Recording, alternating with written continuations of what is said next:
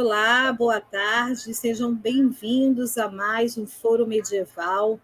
É, esse canal pertence ao Programa de Estudos Medievais da UERJ e nós hoje temos o prazer de receber aqui o Maurício Albuquerque, que é doutorando da Universidade Federal de Pelotas e também é aluno da especialização do CEAM da UERJ. Então, é, a gente fica muito feliz de ter o Maurício aqui com a gente. É um pesquisador que está começando, na verdade, né, a tornar o seu trabalho bem mais conhecido para o grande público. Né? É um cara que tem né, bastante entrada aí nas redes sociais. A gente sempre procura o Maurício para ouvir né, um pouco mais sobre a sua pesquisa pesquisa sólida, né, que ele vem desenvolvendo há um certo tempo, e é o cara que sabe tudo do Ricardo, do Ricardo I, não é isso, Maurício? Acertei o nome do rei? Então, é ele mesmo, Coração é de Leão. Isso aí, o Coração de Leão. Então, hoje vai ser uma tarde muito agradável, como todas as tardes.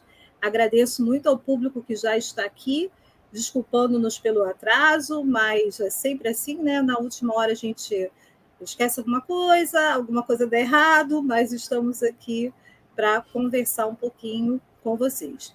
É, como sempre, estou aqui também com duas queridonas amigas, né? Amigas de foro, professora Rosiane Rigas, professora Ana Paula Lopes Pereira. Então, vamos saudar o público. Começa a Rose, depois a Ana, e depois o Maurício vai saudar o público também. Vamos lá, Rose. Boa tarde, pessoal. Boa tarde a todos. Eu estou muito contente em mais uma vez de estar com vocês, né? Vocês sabem o quanto eu curto esses momentos na companhia de vocês.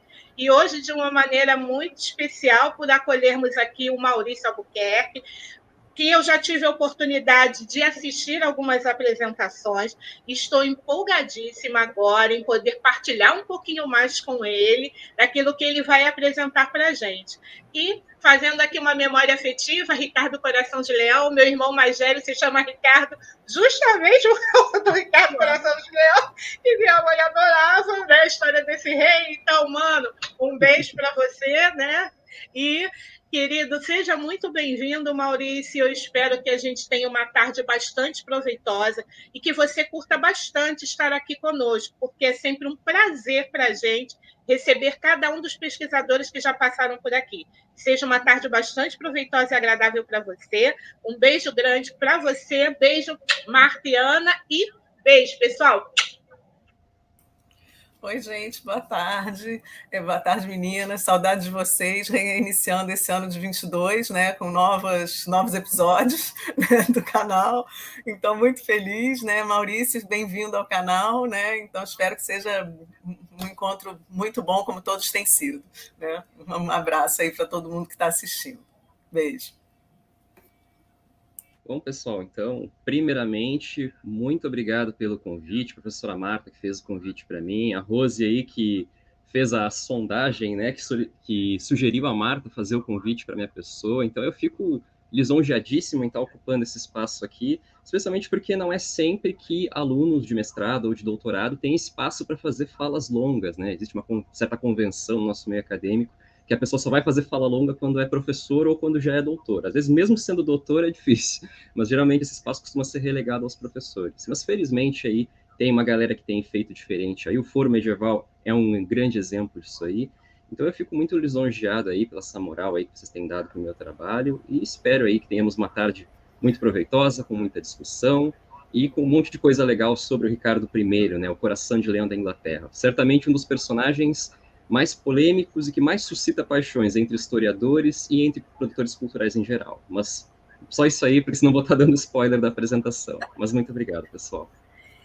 É, é só para o pessoal que está aqui pela primeira vez, não conhece o foro, o Maurício falou realmente o que a gente pretende aqui. Quais são os objetivos que a gente tem com esse foro? É primeiro falar de Idade Média, né? de pesquisa em Idade Média, pesquisas que sejam interessantes, que sejam inovadoras, né?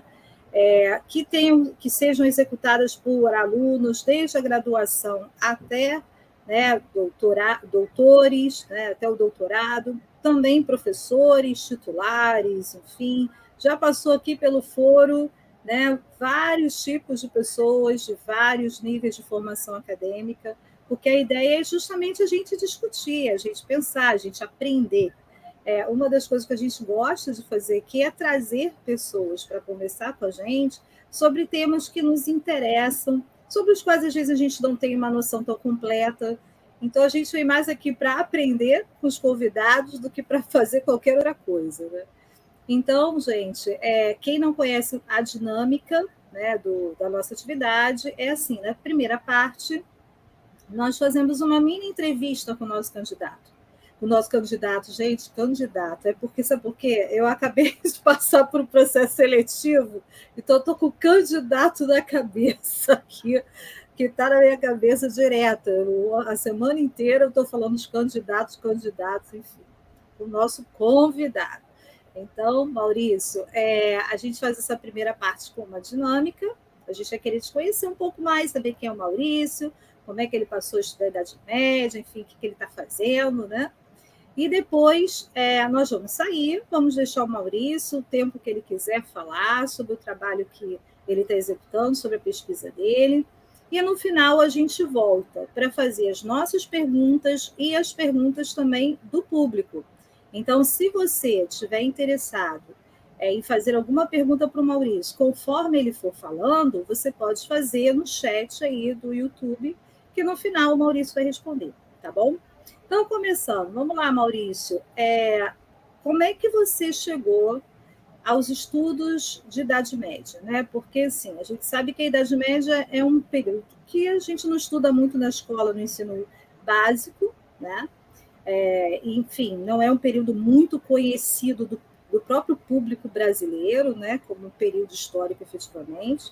E aí, quando chega à universidade, né, quando a gente começa a nossa formação como historiador, é que de fato a gente vai tentar entender um pouco mais sobre os períodos da história.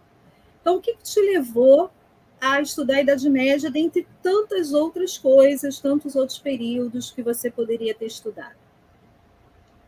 Então, Marta, eu tive uma trajetória um pouco, diria um pouco diversificada antes de chegar de fato nos estudos medievais, né?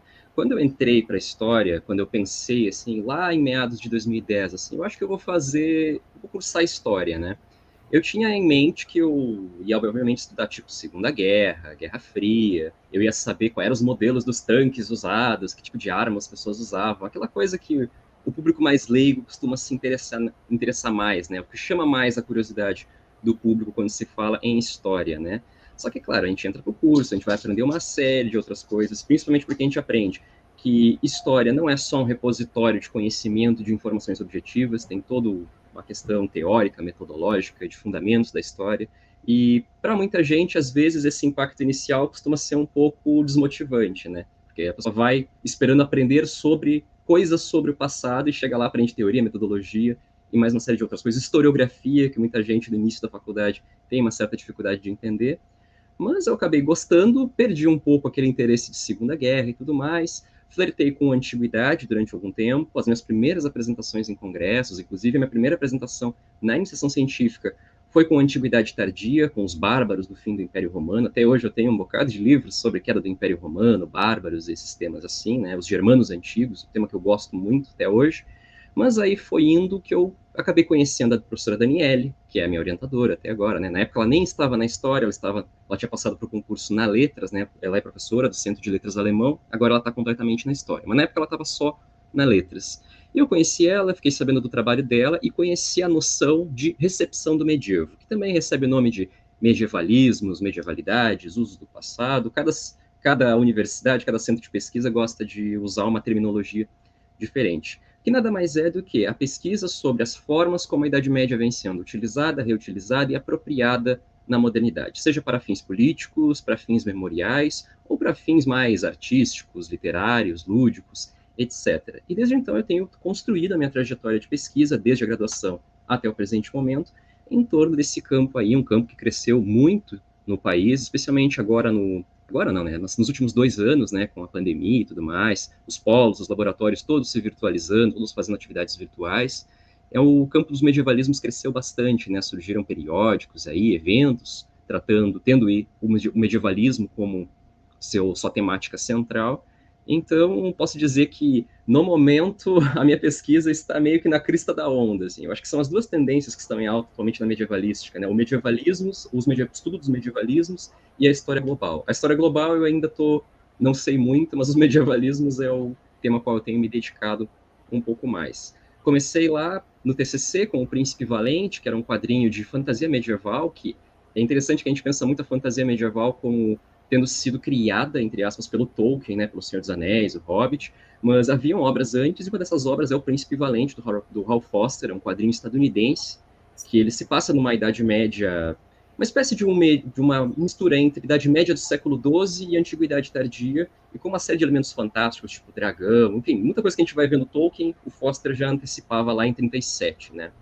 E esse foi meu tema do mestrado, foi bastante elogiado na época, né, só que eu não queria ficar no mesmo tema sempre, eu queria, eu queria uma pesquisa que lidasse com personagens históricos. Eu gosto muito de trabalhar com biografias, com memória, acontecimentos lendários envolvendo personagens históricos, e foi quando eu comecei a me inteirar mais um pouco sobre o Ricardo Coração de Leão. E aí foi essa paixão toda, né? Eu já estou aí há quatro anos falando sobre Ricardo Coração de Leão. Ano que vem eu defendo minha tese de doutorado e acho que mesmo depois de defendido, ainda vou ter um pouquinho mais para falar sobre ele, assim, ainda tem alguma coisa aí não vai ficar bem explorada e eu acho que ainda vou estar tá falando sobre ele. Mas grosso modo, Marta e professora professora Ana, eu acho que seriam seria mais ou menos isso a minha trajetória. É, é muito interessante porque assim cada um vai para a Idade Média por um caminho, não tem realmente um caminho específico. A gente faz essa pergunta para todo mundo que vem aqui e cada um conta a sua história, né? vai sendo levado por elementos totalmente diferentes. Mas para ficar registrado, fala o nome da sua orientadora completa. Professora Daniela. Daniele, Daniele Galindo Gonçalves, professora Sim. da UFPEL, agora do Departamento de História da UFPEL. Beleza. E a formação dela, justamente por ser letras, facilita bastante, né? E eu tenho acompanhado alguns trabalhos dela e tem sido uma referência realmente para a gente pensar a questão do, dos medievalismos, que, como você mesmo falou, é algo novo em termos acadêmicos, né? algo novo uhum. pensado teoricamente para ser consistente de fato. Né? Então, a, a busca por essa consistência teórica é, tem sido é, realmente algo que a professora Daniela tem desbravado aí com os orientandos, inclusive com você, né? E eu gostei muito da menção do Príncipe Valente, porque eu li o Príncipe Valente, então é muito bom. é muito legal. Então tá, Maurício, agora a Rose vai te perguntar, né? O que, Rose? O que você vai perguntar para o Maurício? Bom, vamos lá, Maurício. É, você já falou um pouquinho da sua trajetória e ao longo da sua fala você também já falou um pouquinho das suas áreas de interesse, mas você também faz parte de grupos de pesquisa, né? E a gente também gosta muito de destacar a importância do vinculamento a grupos de pesquisa, né? Da vinculação de cada um de nós, falei vinculamento, mas vinculação, né, corretamente, de cada um de nós em grupos de pesquisa, o quanto isso fomenta né, as nossas pesquisas individuais e também é, nos faz ter a possibilidade de dialogar com outros colegas, como estamos fazendo aqui, né, dos mais diversos núcleos, das mais diversas regiões do país. Então, queria que você falasse um pouquinho do poema e do Insulai, né, que são os dois grupos de estudos que você pertence, mais ou menos uhum. o que eles desenvolvem, né, lá, enfim, quem são os responsáveis, para que a gente também possa deixar aqui registrado, né, para quem queira depois procurar a gente e dentro disso falar ainda, continuar falando aí dos seus é, objetos de pesquisa, daquilo que você tem interesse, como você contribui, né, no âmbito desses dois grupos.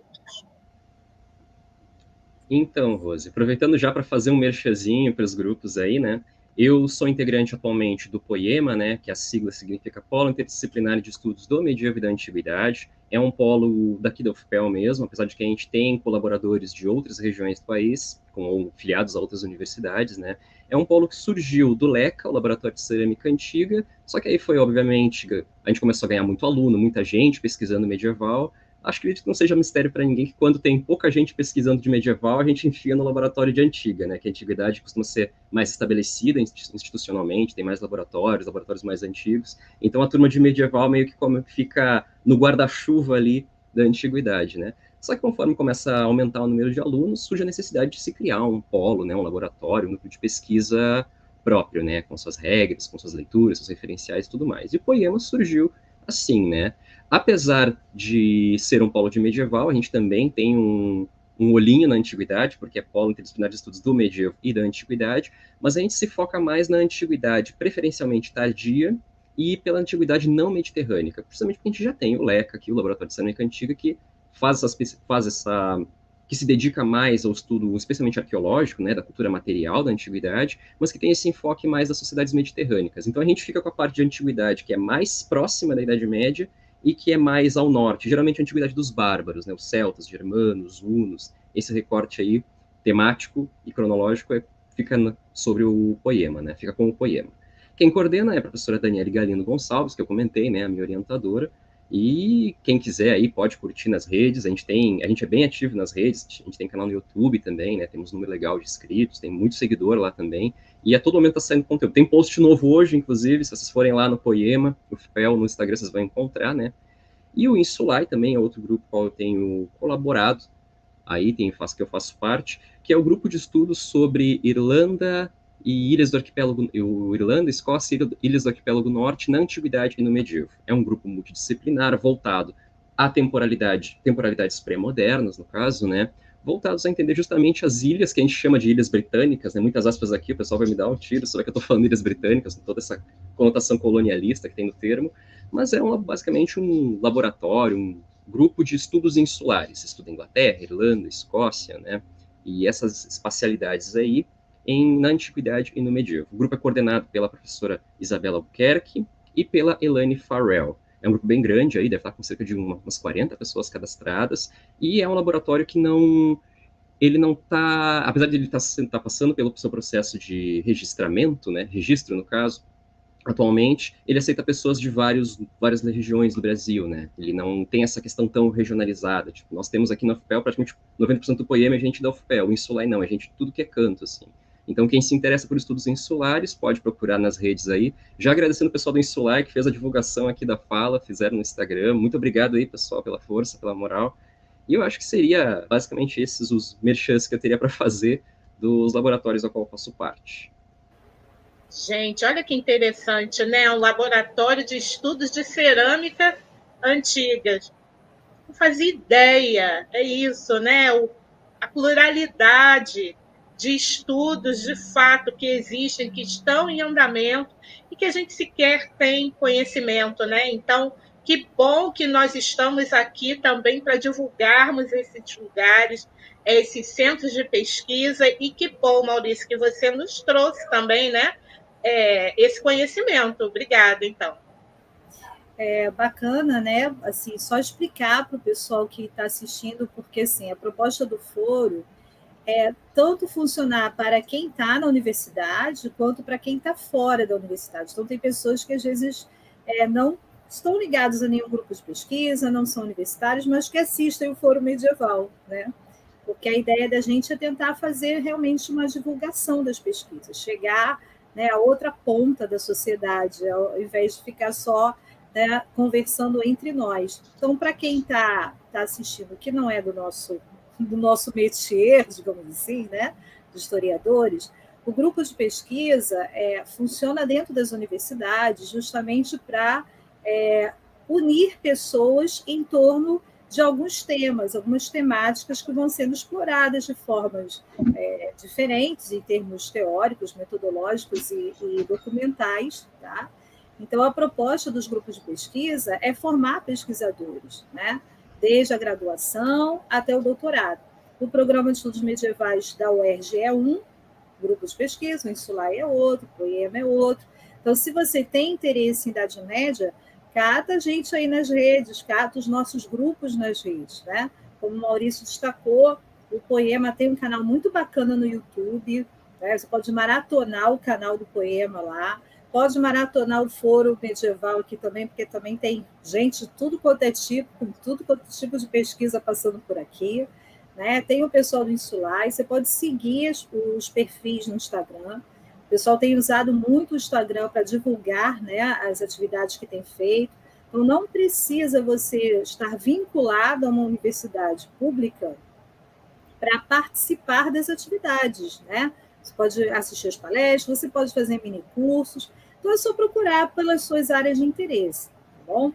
Então, é, sinta-se assim, sinta-se estimulado, né? Diante do convite do Maurício, nosso convite também, de entrar né, nas redes sociais e procurar a gente por aí. Ana, tem uma pergunta para o Maurício? Então, Maurício, já de antemão, parabéns aí pelos grupos, pela tua pesquisa, né? Tudo muito interessante e importante, né? E assim, no nosso encontro anterior à live, né, você me disse que não tem é, experiência didática, né? Mas de qualquer forma, você falou, né, da importância do professor, né, da importância da Daniele na tua trajetória e tudo. E a gente sempre reflete aqui no canal sobre a questão do ensino de história medieval, né? E hoje em dia também, você na tua fala também já falou justamente sobre a questão dos, dos neomedievalismos e dos medievalismos, né? É, então, eu queria saber se você articula, não sei se você vai trabalhar isso na sua, na sua apresentação, mas se você já pensa, pensa ou articula isso em relação ao próprio ensino né, da, de história medieval atualmente. Né? Não sei como é que você está refletindo sobre isso.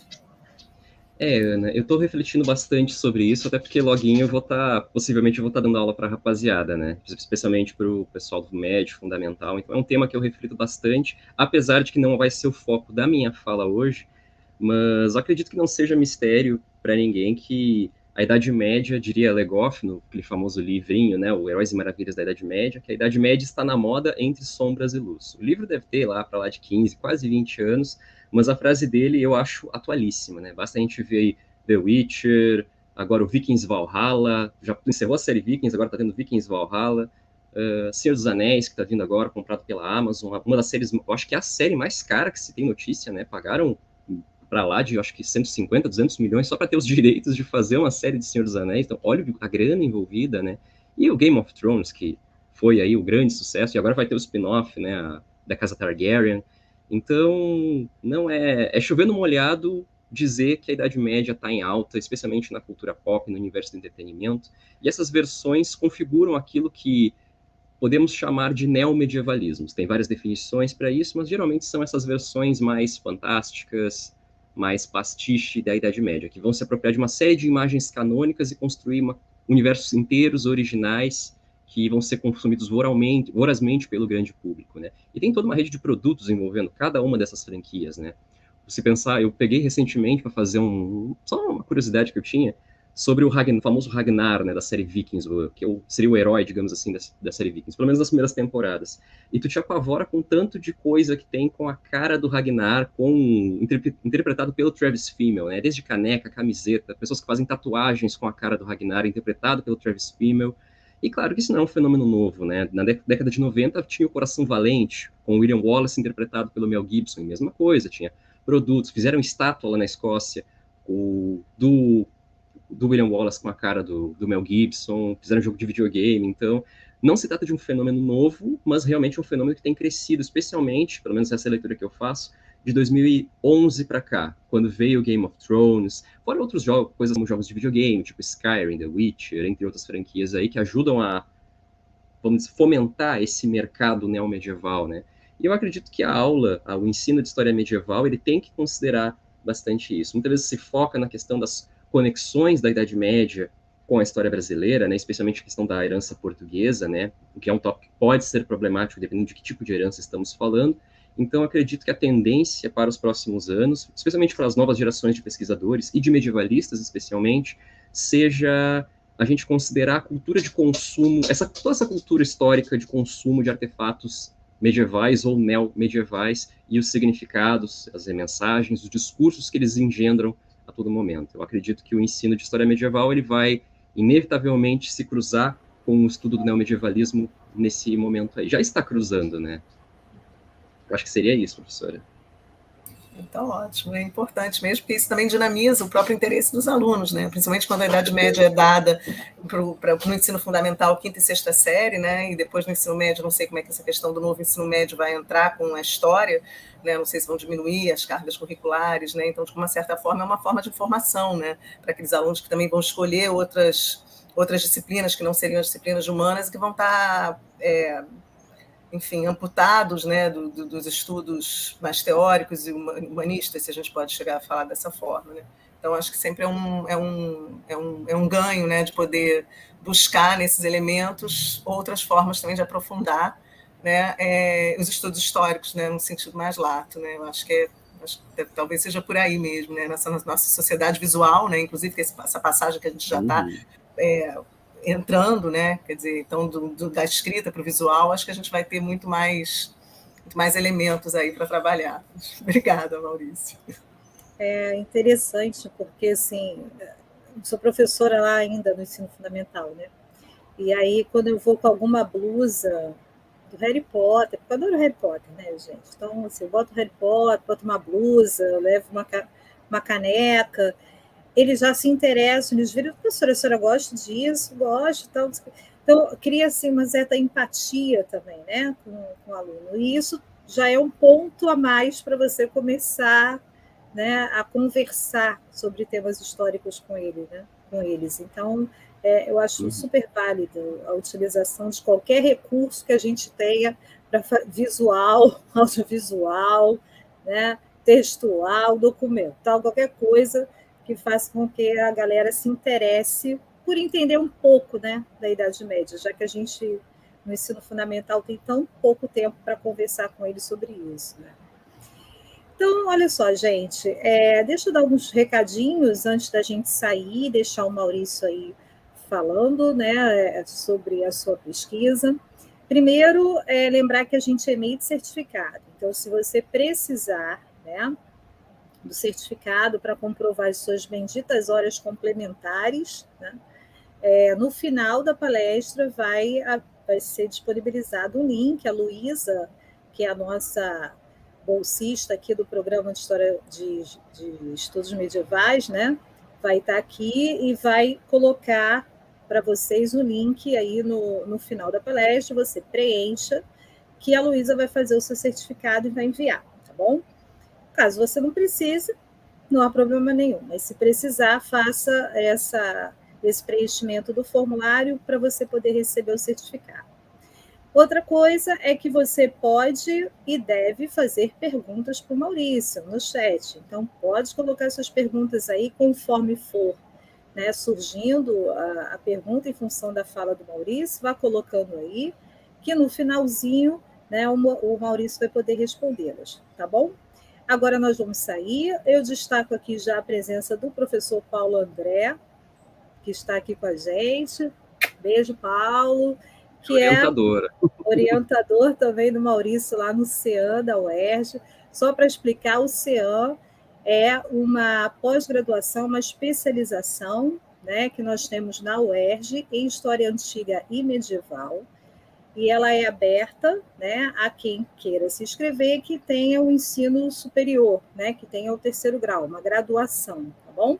Então, até se você se interessa por Idade Média, né, ou História Antiga, ou História Medieval, que ainda não fez o seu mestrado, ou já fez, como o Maurício já está no doutorado, e tem interesse em estudar mais profundamente a História Antiga e a História Medieval, o CEAN sempre abre turmas a cada ano, tá? É, e é uma pós registrada pela UERJ, oferecida por é, professores ligados à UERJ e a outras universidades.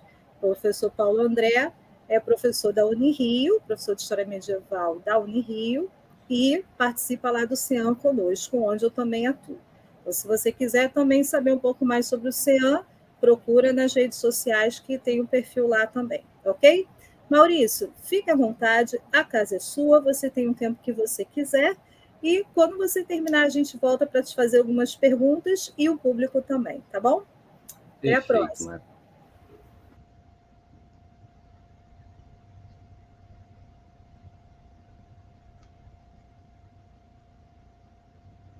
Tá aqui o slide, então.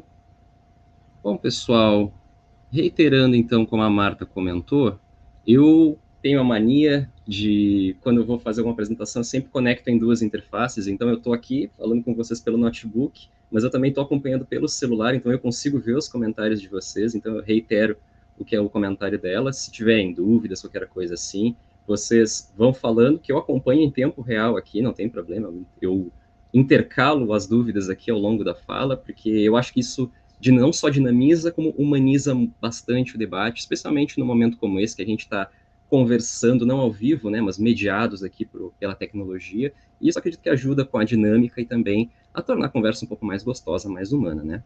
Mas enfim, rapaziada, eu dei o nome a essa apresentação de De Herói das Cruzadas a ícone cultural, as transformações de Ricardo I na historiografia e na cultura popular. Basicamente, o que eu vou falar aqui com vocês é um, uma síntese do que eu venho desenvolvendo no doutorado, com a, sob a orientação da professora Daniela Galindo Gonçalves, que eu comentei para vocês na, nessa pequena entrevista que a gente fez agora há pouco, e também que eu tenho desenvolvido no CEAN, sob orientação do professor Paulo André Leira Parente. Né? A primeira, no caso, no doutorado, eu trabalho com a recepção do Ricardo Coração de Leão no período vitoriano, especialmente uma abordagem mais voltada à cultura visual, às imagens, a pinturas, e, enfim, artefatos visuais, como a memória dele vai ser agenciada através da visualidade. E no, na minha monografia da especialização, eu trabalho com literatura medieval, também com a mesma ideia, também é uma abordagem cultural, focada nas, noções de memória, só que com a literatura, né, e na Idade Média, obviamente, né, como o Ricardo vai ser, como a história de vida do Ricardo vai ser relida em artefatos literários, passados uns 200 anos de sua morte. Então eu vou meio que fazer aqui uma síntese aqui, até aproveitando porque o meu orientador, né, o professor Paulo Ander está assistindo, então se ele quiser já alfinetar um pouco aqui, dar umas sugestões para de coisas para colocar na monografia, já vai ser interessante esse momento, né, rapaziada. E eu gostaria de começar, antes de falar, assim, quem foi o Ricardo, o que, que ele fez, quais foram os marcos da história dele, alguma coisa assim, a gente vai falar sobre isso, obviamente, mas sendo que eu tenho uma trajetória de pesquisa na recepção do medievo, nos, nas apropriações e releituras da Idade Média produzidas pela modernidade, eu gostaria de começar com mostrando para vocês alguns usos públicos do Ricardo Coração de Leão, seja na sua imagem ou menções deles por parte de figuras públicas. Eu trouxe um trechinho aqui, foi dito de um sujeito, de um sujeito político, né, muito famoso do século XX, que em dado momento de suas obras, um sujeito que era um sujeito muito intelectualizado, gostava de falar de história, apesar de não ser um historiador de profissão, e em dado momento, ele, na sua vida, resolveu falar um pouquinho sobre o nosso amigo aqui. E ele diz o seguinte, abre aspas, sua memória sempre mexeu com os corações dos ingleses e parece representar ao longo dos séculos o padrão de um homem de armas. Embora fosse um sujeito de sangue e violência, Ricardo era impetuoso demais para ser traiçoeiro ou habilmente cruel. Ele estava tão pronto para perdoar quanto para ofender. Ele era abundante e magnânimo em sua generosidade. Na guerra, era prudente no planejamento e hábil na execução. Na política, uma criança, sem sutileza nem experiência. Suas alianças políticas foram formadas com base em seus gostos e desgostos. Seus esquemas políticos não tinham unidade nem clareza de propósito. Fecha aspas. Quem falou isso foi Winston Churchill, o sujeito que alguns anos atrás, alguns não, né, uns bons anos atrás, ganhou o prêmio. Vocês lembram aquele, aquela votação do maior brasileiro de todos os tempos? Bom, isso teve em vários lugares do mundo e o Churchill venceu como o maior britânico de todos os tempos, né? E chama atenção aqui não só o fato do Churchill se importar em falar um pouco sobre o Ricardo Coração de Leão, né, um sujeito que, como nós vamos ver ao longo dessa fala, é certamente um dos monarcas mais problemáticos da história da Inglaterra e um dos que mais suscita paixões, tanto entre historiadores quanto em produtores culturais em geral, mas também a imagem que ele constrói aqui do Ricardo, a ideia como ele está descrevendo. Era um sujeito de sangue e violência, era impetuoso, demais, mas ele era impetuoso demais para ser traiçoeiro ou habilmente cruel. É uma imagem quase que infantilizada do coração de leão, um sujeito que é corajoso, que luta, que faz um monte de besteira, não tem um tato político muito grande, não tem muitas habilidades como como pessoa pública de fato, né? Como administrador ou qualquer coisa nesse sentido, mas era um sujeito de um grande coração, quase que quase que de uma personalidade infantil, a não ser obviamente o fato dele ser um guerreiro, um exímio guerreiro, um general e tudo mais. Essa não é a única, não foi, pelo menos ao longo do século XX, o único momento em que o Coração de Leão foi apropriado na esfera pública, né? Quando ocorre da Primeira Guerra Mundial, o, eu já explico para vocês rapidinho que, geralmente, quando a gente fala em Primeira Guerra Mundial, nós pensamos muito na guerra de trincheiras, no fronte ocidental, os alemães massacrando a Bélgica, essas coisas todas, né? Porque a mídia, e tanto a mídia quanto a historiografia reforçam a importância do lado ocidental, mas o Oriente Médio também estava envolvido na Primeira Guerra Mundial, né? especialmente na chamada Campanha da Palestina. E em 1917, quando o Império Britânico, após muito tempo brigando com o Império Otomano, consegue recuperar o controle do Canal de Suez e consegue retomar Jerusalém, a mídia inglesa, britânica, podemos dizer, né, mas especialmente inglesa, começou a comparar o general Edmund Allenby, que foi o general encarregado de, da campanha da Palestina, especialmente ele que vai marchar em Jerusalém após reconquistar a cidade para os cristãos, né? Depois é tirar ela do jogo muçulmano. E toda a mídia, pelo menos uma parte significativa dela, inglesa, vai comparar o Allenby como se fosse um novo Coração de Leão, o, o, uma espécie de Coração de Leão 2.0, o Ricardo Coração de Leão dos nossos tempos. Inclusive, em torno disso, a revista, o, jornal, o famoso jornal satírico Punch, London Charivari, vai criar uma charge, que é aquela, uma, uma charge que está bem ali do lado esquerdo, em que aparece o general Allenby entrando na Palestina, e quem está observando isso de um morro bem distante é o nosso amigo Coração de Leão. E ele diz lá de cima: finalmente o meu sonho se realizou. Por quê? Porque apesar de ter entrado para a história, ter sido lembrado majormente como um campeão das cruzadas, Ricardo não conseguiu recuperar Jerusalém, que era o seu grande objetivo na terceira cruzada, né? E existem outros usos que podemos salientar aí. Ainda nessa época aí, por exemplo, muitos memoriais de guerra feitos em homenagem a soldados que morreram na campanha da Palestina são construídos na Inglaterra. Ali bem à direita, aquela imagem mais compridinha que vocês estão vendo, nós temos um, um memorial na cidade de, de Brampton, na Inglaterra. E esse memorial ele traz a imagem do Allenby, desse general que eu comentei com vocês, o Edmund Allenby, e ali embaixo, e em cima dele, o Ricardo Coração de Leão, com espada, escudo, a cruz de São Jorge no peito. Novamente, aqui um uso que é memorial e político ao mesmo tempo. Ainda alguns anos mais tarde, o jornal Londo, esse mesmo jornal que eu mencionei anteriormente, o Punch London Charivari, vai fazer uma sátira envolvendo a Declaração Balfour. Para quem não está lembrado das aulas de contemporâneo, a Declaração Balfour é o documento em que, que, que mostra uma mudança nas alianças do Império Britânico. Não mais aliados do Império Otomano, agora eles vão defender a existência de uma nação judaica na Palestina. E o sujeito que assinou isso foi o Arthur Balfour, né, que era secretário das colônias em 1917, e obviamente que nos anos subsequentes vai ocorrer toda uma problemática que se estende até os dias atuais, né, com a questão da Palestina, as populações muçulmanas que vivem lá e tudo mais. E o jornal, esse que eu mencionei, ele vai fazer uma, uma, uma sátira chamada Arthur, Arthur Coração do Sião, em que o personagem, o Arthur Balfour, né, o ex-secretário das colônias, ele vai dizer: Eu vou cantar canções sobre o Sião e o Oriente Distante. Né? Ele estava ditando os rumos, né? pegando um pouco essa memória do Ricardo como um trovador. Vou falar um pouquinho mais sobre isso. Ainda no século XX, poucas décadas mais tarde, ocorre uma outra apropriação muito interessante, muito curiosa, muito interessante para esse nosso debate aqui, que é na Segunda Guerra Mundial. Em 1940, vocês devem saber, ocorre o bombardeio de Londres pela Luftwaffe, as forças aéreas da Alemanha nazista vão bombardear Londres, né? E inicia todo um processo, todo um investimento para que a população londrina não desanime. O famoso bordão Keep Calm and Carry On, ele surge nesse contexto aqui. Os londrinos não devem desistir, não devem se apavorar, eles devem continuar a sua vida mais ou menos como ela já estava e perseverar, obviamente, trabalhando. Quem puder se alistar no exército socialista, quem não puder, trabalhe, tenta man tente manter a sua vida o mais normal possível. Essa é a ideia do Keep Calm and Carry On. E nesse ano aí, um que ocorre, o famoso bombardeio de Londres por parte da Luftwaffe, um sujeito chamado Vincent Massey, que era um diplomata canadense que estava na Inglaterra na época, ele publicou um texto no The Times dizendo o seguinte, um texto até bem poético, podemos dizer assim. Cinco pessoas podem ser dobradas sob ataque, mas elas não quebrarão. Na flexibilidade delas reside sua força. Há um símbolo dessa verdade na estátua do rei, do rei Ricardo, o herói da Terceira Cruzada que está em pé fora do Palácio de Westminster. Ele lutou para libertar o Santo Sepulcro, assim como nós, os ingleses no caso, agora lutamos para salvar a vida humana da degradação. Feita em bronze para todos os homens livres verem, a espada do coração de leão entortou, mas não quebrou. O que, que ele está se referindo aqui?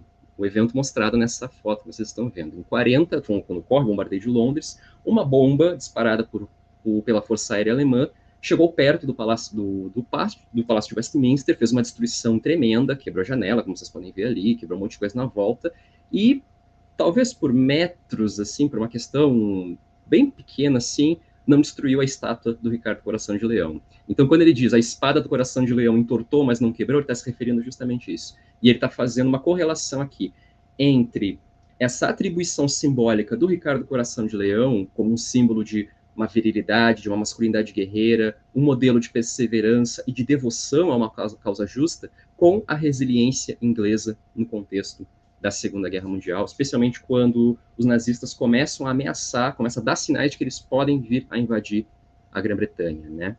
São usos muito interessantes do passado, da imagem do Ricardo Coração de Leão, que nos mostram que ele é uma figura importante, existe uma apropriação pública dele bastante interessante. Vou falar, tentar falar um pouco mais disso ao longo da minha fala.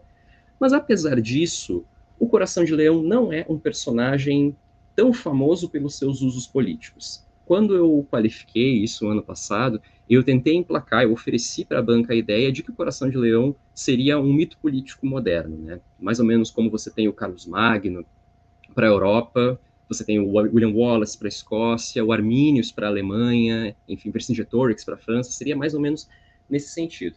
A banca não comprou muito bem a ideia, porque, dado as fontes que eu mostrei na época, não, não davam, as fontes não davam subsídio para se pensar um mito político em torno do Ricardo Coração de Leão, e desde então eu tenho reformulado bastante a minha a maneira como eu penso esse personagem na longa duração.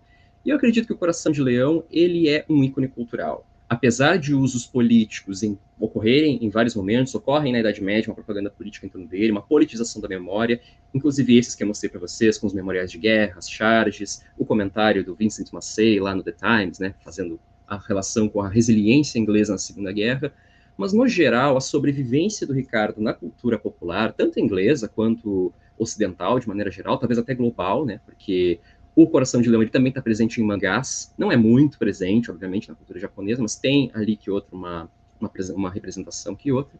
Mas eu acredito que a esfera da cultura e das artes ela seja muito mais interessante para a gente pensar a sobrevivência desse personagem no imaginário e na memória coletiva. Por isso que eu digo aqui, apesar de encontrarmos usos políticos da imagem e memória de Ricardo em vários momentos, momentos distintos, sua sobrevivência no imaginário e cultura popular se deu mais, não se deu tanto por esse tipo de, de recepção foi muito mais a pintura, o teatro, a literatura, a ópera e a indústria do entretenimento, né? Vamos lembrar que o nosso amigo aqui ele está presente em jogos tipo Total War, por exemplo, Crusader Kings, filmes, tem vários aí, filmes bons, filmes ruins, filmes péssimos, os filmes do Robin Hood, ele está muito presente, e eu acredito que é essa esfera da cultura, da memória, do imaginário, em que a gente vai encontrar não apenas o maior número de obras, mas a maior diversidade de representações e de apropriações da figura do Ricardo I. E é justamente esse foco da minha da minha da minha monografia no CEAN, né, com foco em medievo tardio, e da minha tese de doutorado com foco em período vitoriano.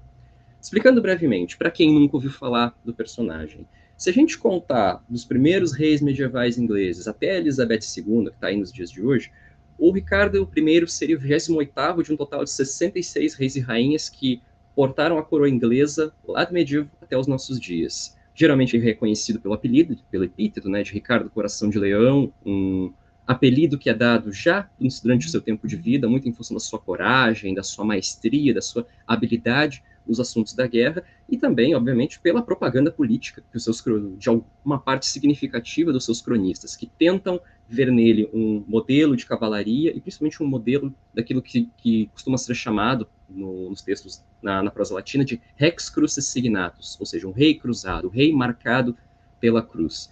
Ricardo ele pertence à segunda geração dos monarcas angevinos, que os ingleses preferem chamar de plantagenetas, né? É a dinastia que governa a Inglaterra por mais tempo no período medieval, começa com Henrique II em meados do século XII e vai até o fim do medievo com a Batalha de Bosworth Field, quando morre Ricardo III, e depois as duas casas, as casas de York e Lancaster, que são ramificações dessa dinastia angevino-plantageneta, vão se unificar para fundar a Casa Tudor, né? Que há quem diga, por exemplo, que os Tudors são, na verdade, plantagenetas reunificados. Nem seria uma dinastia nova, seria, na verdade, só uma, um reajuntamento, uma reunião de ramificações de uma mesma família. Ricardo viveu no século XII, período marcado pela pelo aquilo que se chama muitas vezes de um renascimento urbano, de um segundo renascimento, né? Se a gente contar, por exemplo, que haveria um renascimento medieval com Carlos Magno, um segundo renascimento aqui no 12, depois outro que vai desembocar no renascimento italiano, o Ricardo teria vivido esse segundo renascimento cultural marcado pela ascensão das cidades, das universidades, da música, do trovadorismo. Já lembrando aqui da pesquisa da Roberta, que foca muito na questão do trovadorismo, e pensa o Ricardo por esse prisma. E é o período também em que se forma aquilo que Kate Norgate, uma grande historiadora do, de Inglaterra, vai chamar de Império Angevino, uma grande entidade cosmopolita marcada pelos reinos da Inglaterra, o Ducado da Aquitânia, da Normandia, os condados de Anjou, Poitou, praticamente toda a região oeste da França. O Ricardo, quando ele assume o trono da Inglaterra, quando ele veste, porta, quando ele veste, não, quando ele porta a coroa, quando ele é coroado, ele tem toda essa porção territorial sobre como sendo os seus domínios. É realmente assim, ele era um dos sujeitos, pelo menos territorialmente, economicamente, no início do seu reinado, um dos mais poderosos da Europa. Certamente mais poderoso do que Felipe e talvez equivalendo ali com o Barbarossa, talvez, não sei, teria que pegar o pessoal da história econômica aí para dizer um pouco melhor. Ele viveu no período da cavalaria, no século XII ele é marcado pelas histórias do rei Arthur, primeiramente com Godofredo de Monmouth, o sujeito que vai criar, vamos dizer assim, a, o fake, grande fake news histórico do rei Arthur, né, que é uma invenção que ele faz, uma crônica chamada História dos Reis da Britânia, que vai propor que teria existido lá entre os séculos V e VI um rei chamado Arthur, que tinha cavaleiros e que era um grande conquistador de territórios, né, cultivava cavalaria, valores cristãos e tudo mais, e o momento em que Ricardo viveu foi justamente o período em que essas histórias da cavalaria, do ciclo arturiano, estão bombando nas cortes europeias. Elas estão sendo cantadas por jograis, por menestréis. Só essa história dos reis da Britânia que eu mencionei para vocês tem registro de mais de 200 cópias. Cerca de 202, mais ou menos, geralmente se diz na historiografia. Então, é um momento que essas histórias de aventura, de heroísmo, seja pelo lado insular das histórias do mito arturiano, ou mesmo na perspectiva continental, né, do Carlos Magno, do, dos seus dos Doze Pares de França, as canções de gesta também estão bombando muito nessa época, então podemos dizer que havia todo um imaginário, toda uma cultura de valorização de um ideal, de um modelo de masculinidade guerreiro e muito pautado pelo discurso épico, inspirado às vezes em épicos antigos ou coisas nesse sentido, e balizado pelos valores de cavalaria, e, obviamente, um outro contexto que não pode faltar é a Terceira Cruzada. É difícil falar, pelo menos no imaginário, até na historiografia, é difícil falar de Terceira Cruzada sem falar de Ricardo Coração de Leão. Especialmente ele e Saladino. Geralmente a historiografia costuma ser muito personificada nessas duas figuras. Ricardo do lado cristão, Saladino do outro lado, do lado dos muçulmanos, e eles nessa, nessa espécie de luta de titãs, uma espécie de duelo de titãs, em que duas civilizações se chocam e uma vai ter que se sobrepor sobre a outra. Existe, obviamente, um esforço historiográfico bastante grande para tirar um pouco esse viés personalista da Terceira Cruzada, mas tanto nos filmes, nas mídias e até na própria historiografia durante muitos anos, se entendeu a Terceira Cruzada como sendo o embate de Saladino com Ricardo Coração de Leão. E então esse foi o contexto em que o nosso amigo viveu. Na historiografia, Ricardinho, desculpa, eu chamo ele de Ricardinho, é um, um apelido carinhoso que a gente lá no poema tem para ele. O nosso amigo Ricardo I ele passa por três fases. A historiografia pode ser dividida em três momentos específicos. Uma historiografia medieval, deixando claro, pessoal, eu estou falando aqui de uma historiografia inglesa, insular, tá, pessoal? Então, obviamente que perspectivas francesas, alemãs, italianas, eu não estou aqui dando muita voz, porque a minha pesquisa lida trata mais de Inglaterra, né? Mas pensando aqui em historiografia insular, podemos separar entre uma fase medieval, muito marcada pela ideia do Rex Crucis Signatus, o Ricardo como um rei guerreiro, um rei virtuoso, um modelo de rei cruzado, de soberano cruzado, que obedece aos mandamentos da igreja, que atendeu ao chamado do Papa, do Papa Gregório VIII, era Gregório VIII, era Gregório VIII, se não me falha a memória, quando ele escreve a bula Audita Tremendi e convoca as lideranças europeias para a Terceira Cruzada. Então, essa historiografia medieval, ela é muito laudatória, ela é bastante enaltecedora dos feitos do Ricardo, a seguir, depois, uma historiografia moderna que começa a surgir com mais força a partir do século XVII, muito enviesada, muito enviesada não, muito influenciada pelo, pela perspectiva renascentista, mas principalmente pelo iluminismo, que vai criticar o Ricardo como sendo um rei ausente, um mau administrador, como um fanático religioso, como um sujeito que era muito preocupado com aventuras efêmeras, que sequer tinha uma perspectiva, sequer conseguia pensar a guerra de maneira estratégica. Muitos autores iluministas, como Edward Gibbon, David Hume, por exemplo, vão dizer que o Ricardo só queria saber de fazer combates individuais, e claro que é uma visão bastante enviesada da época, né, uma visão, hoje considerada bastante exagerada, mas até, inclusive no século XX, vai se reiterar bastante essa, essa visão. Stephen Runciman, um famoso historiador de cruzadas, que o professor Paulo André, inclusive, fala bastante nas aulas dele de Império Bizantino, vai dizer que Ricardo era um mau filho, mau marido e mau rei, porém um exímio e esplêndido soldado. E essa perspectiva ela vai do início do 17 até mais ou menos até uns 40, 50 anos atrás, cerca da década de 70, 1970, mais ou menos, quando um professor chamado John Gillingham, na verdade nem era professor na época, né, ele ainda era doutorando, sujeito chamado John Gillingham, vai tentar fazer uma reabilitação da figura do, do, nosso amigo aqui, o Ricardo. Ele vai, ao total, escrever três livros só sobre o Ricardo Coração de Leão, um na década de 70, outro em 90 e outro no, no fim da década de 90, transição para os anos 2000, cada vez mais refinando a análise dele, e ele vai refutar, vai tentar rebater de, a todo custo essa perspectiva moderna que vai interpretar o Ricardo como um rei ausente, que não estava preocupado com a Inglaterra, que sorveu os recursos econômicos dos ingleses para financiar suas aventuras efêmeras. Ele vai bater muito nessa ideia. Podemos dizer, apesar de serem três fases distintas, que o discurso acadêmico em torno do Ricardo, pelo menos pensando aqui em historiografia moderna, ele se eu pelo menos gosto de dividir ele em dois grupos. Os que eu vou chamar aqui entre aspas, obviamente, de ricardólatras, que são aquelas pessoas que estão encarregadas de reabilitar o personagem, que apostam que ele era um modelo, um monarca, um governante exemplar para os padrões da sua época. Destaco aqui o John Gillingham, que é o cara que começa com, esse movimento, com essa movimentação historiográfica toda, Jean Flori, um famoso autor de cavalarias, que tem alguns livros traduzidos aqui para o Brasil e para o português, né? Tem aquele famoso Cavalaria, aquele fininho da editora Madras. Thomas Asbridge também, pesquisador de cruzadas, pesquisador, pesquisador de mão cheia de cruzadas, também vai nessa ideia do Ricardo como sendo um grande rei para os padrões da época. Nigel Sol, que é um pesquisador de cavalaria, também vai por esse tipo, vai por esse caminho. E esse time, vamos dizer assim, é o digamos assim, a maior parte da produção acadêmica sobre Ricardo Coração de Leão na atualidade, pelo menos nos últimos 40 anos, gira mais em torno desses autores, esses que tentam reabilitar a imagem do Ricardo Coração de Leão.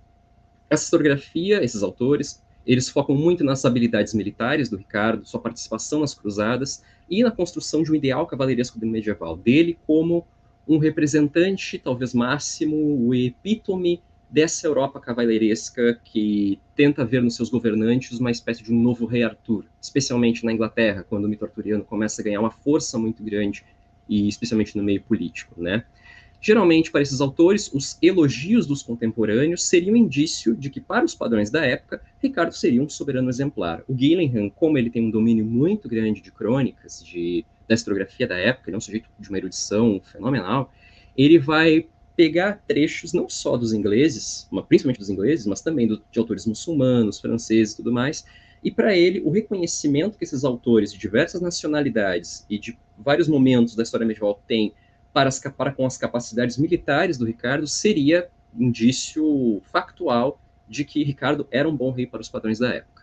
Nem todo mundo vai concordar.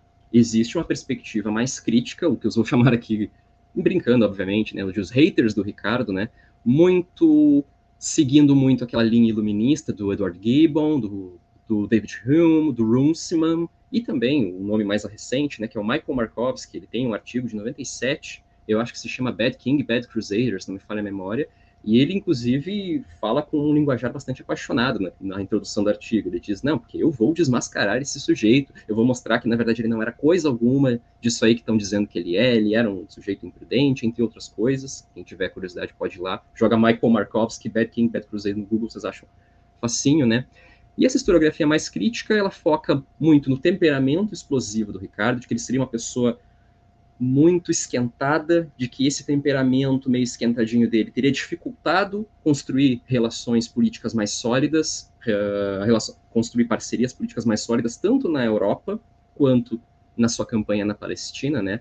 E, obviamente que eles vão focar no fato de que Ricardo não conseguiu recuperar Jerusalém, então isso acaba sendo uma crítica de que até naquilo que ele se propunha fazer, ele não foi tão bem sucedido assim, Vão criticar muito o fato dele ter sido capturado pelo seu inimigo. Isso aqui é um episódio importante que acontece, se não me falha a memória, em, no fim do ano de 1192, quando Ricardo é capturado por um dos seus adversários políticos, Leopoldo da Áustria, um, uma das várias inimizades políticas que ele construiu durante a Guerra Santa. E ele vai ficar cerca de um ano e dois meses em cativeiro, e o seu resgate vai custar uma fortuna para os cofres, cofres públicos ingleses.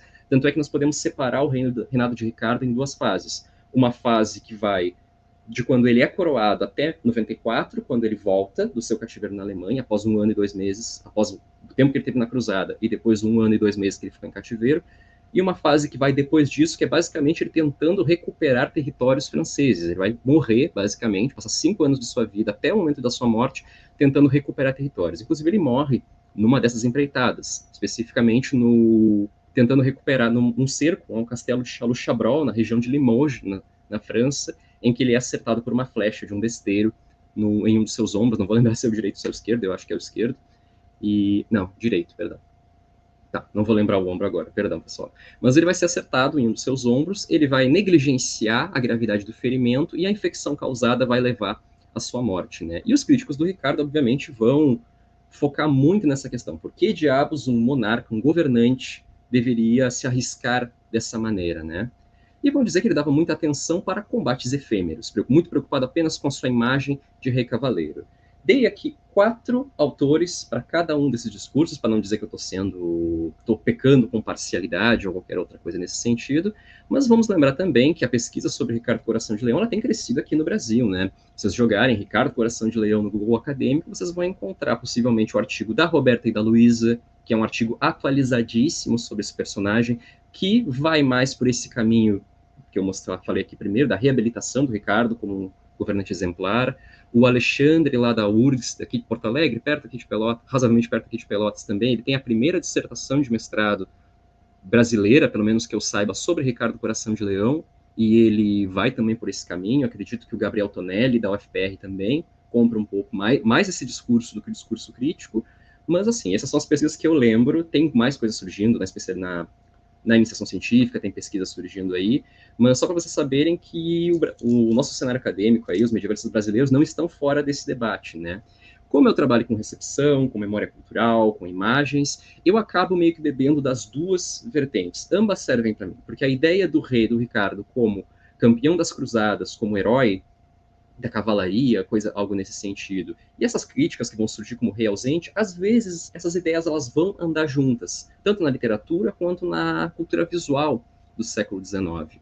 Uma coisa interessante, e essa é uma dúvida que muitas vezes se traz, é se é possível falar, já que estamos falando de cultura, memória, imaginário, se é possível falar de uma mitologia do rei Ricardo. Às vezes a gente vê esse termo na historiografia, especialmente para quem trabalha com o romance Cœur de Lion, que é uma, uma, um artefato literário, né, uma obra literária do, do medievo tardio, que vai trazer toda uma releitura muito estranha do, do, nosso amigo aqui, em que ele comete atos de canibalismo, ele é descendente de demônios, ele luta contra o leão, arranca o coração do leão, tem uma série de episódios meio malucos nesse sentido, né? E aí, uma dúvida que a gente precisa comentar rapidamente. É possível falar de uma mitologia do rei Ricardo?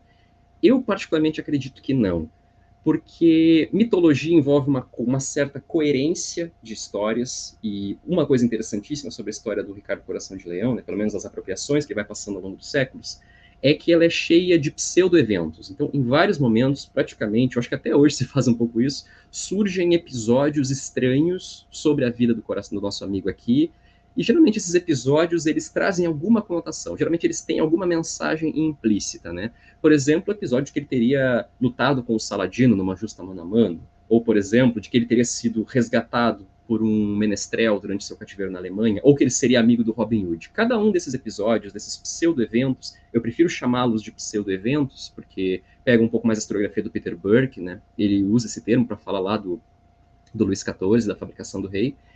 E eu acho mais interessante porque o que nós temos no Rei Ricardo, apesar de haverem muitos episódios fictícios, fantásticos desse personagem, esses episódios nem sempre eles estão juntos. Muitas vezes eles são desenvolvidos de maneira separada. Um pertence a uma tradição alemã, outro pertence a uma tradição francesa, outro é próprio da historiografia inglesa, outra é parte da, é própria da literatura inglesa. Então nem sempre existe uma coerência nesses episódios. Então, para falar de uma mitologia ricardiana, eu praticamente não gosto. Um historiador alemão chamado Dieter Berg, ele vai dizer que o Ricardo, a recepção da imagem do Ricardo Coração de Leão, passa por quatro linhas de desenvolvimento. A primeira seria dele como um rei herói das cruzadas, que é aquela que é alimentada em por boa parte dos cronistas ingleses, como Roger de Howden, Raul de Coggeshall, Raul de Quieto, a prosa latina de maneira geral, né, do século, especialmente do, do fim do século XII inglês, com uma exceção, obviamente, de uma fonte em língua vernacular, que é o Histoire de la Guerre Sainte, do, Ambrósio, que é uma das fontes mais elogiosas em, em torno do nosso amigo aqui, né, produzidas no século XII, né, eram os seus propagandistas mais, mais enfáticos, e também o Ricardo do Templo com o famoso Itinerarium Peregrinorum et Gesta Regis Ricardi, que seria o itinerário sobre a peregrinação e o, sobre, a, sobre a peregrinação e o reino do rei Ricardo, né. Eu acho que esses documentos são os que constroem mais essa perspectiva do Ricardo como um herói das cruzadas e que vai ser amplamente utilizada pelo Gillingham e os seus seguidores, os, as pessoas que compram essa ideia do Ricardo como um modelo de governante, né? E para cada uma dessas linhas de desenvolvimento que o Dieterberg comenta, é possível encontrar um pseudo-evento, um acontecimento ficcional que não há comprovação ou qualquer coisa nesse sentido, que vai ajudar a reforçar essa, essa narrativa, essa memória em torno do personagem. Para o caso da, dessa primeira linha de desenvolvimento, que é do Rei Herói Cruzado, é a luta contra o Saladino poucas décadas após a morte de Ricardo, ele morre em 1199 depois de Cristo, poucas décadas após a sua morte, já se encontra, especialmente na cultura visual inglesa, primeiramente em ladrilhos da abadia de Chertsey e depois numa iluminura do Saltério de Loutrel, que é aquele que está colocado ali bem em cima na nossa imagem, né? Já é possível ver, ver cenas dessa justa, né?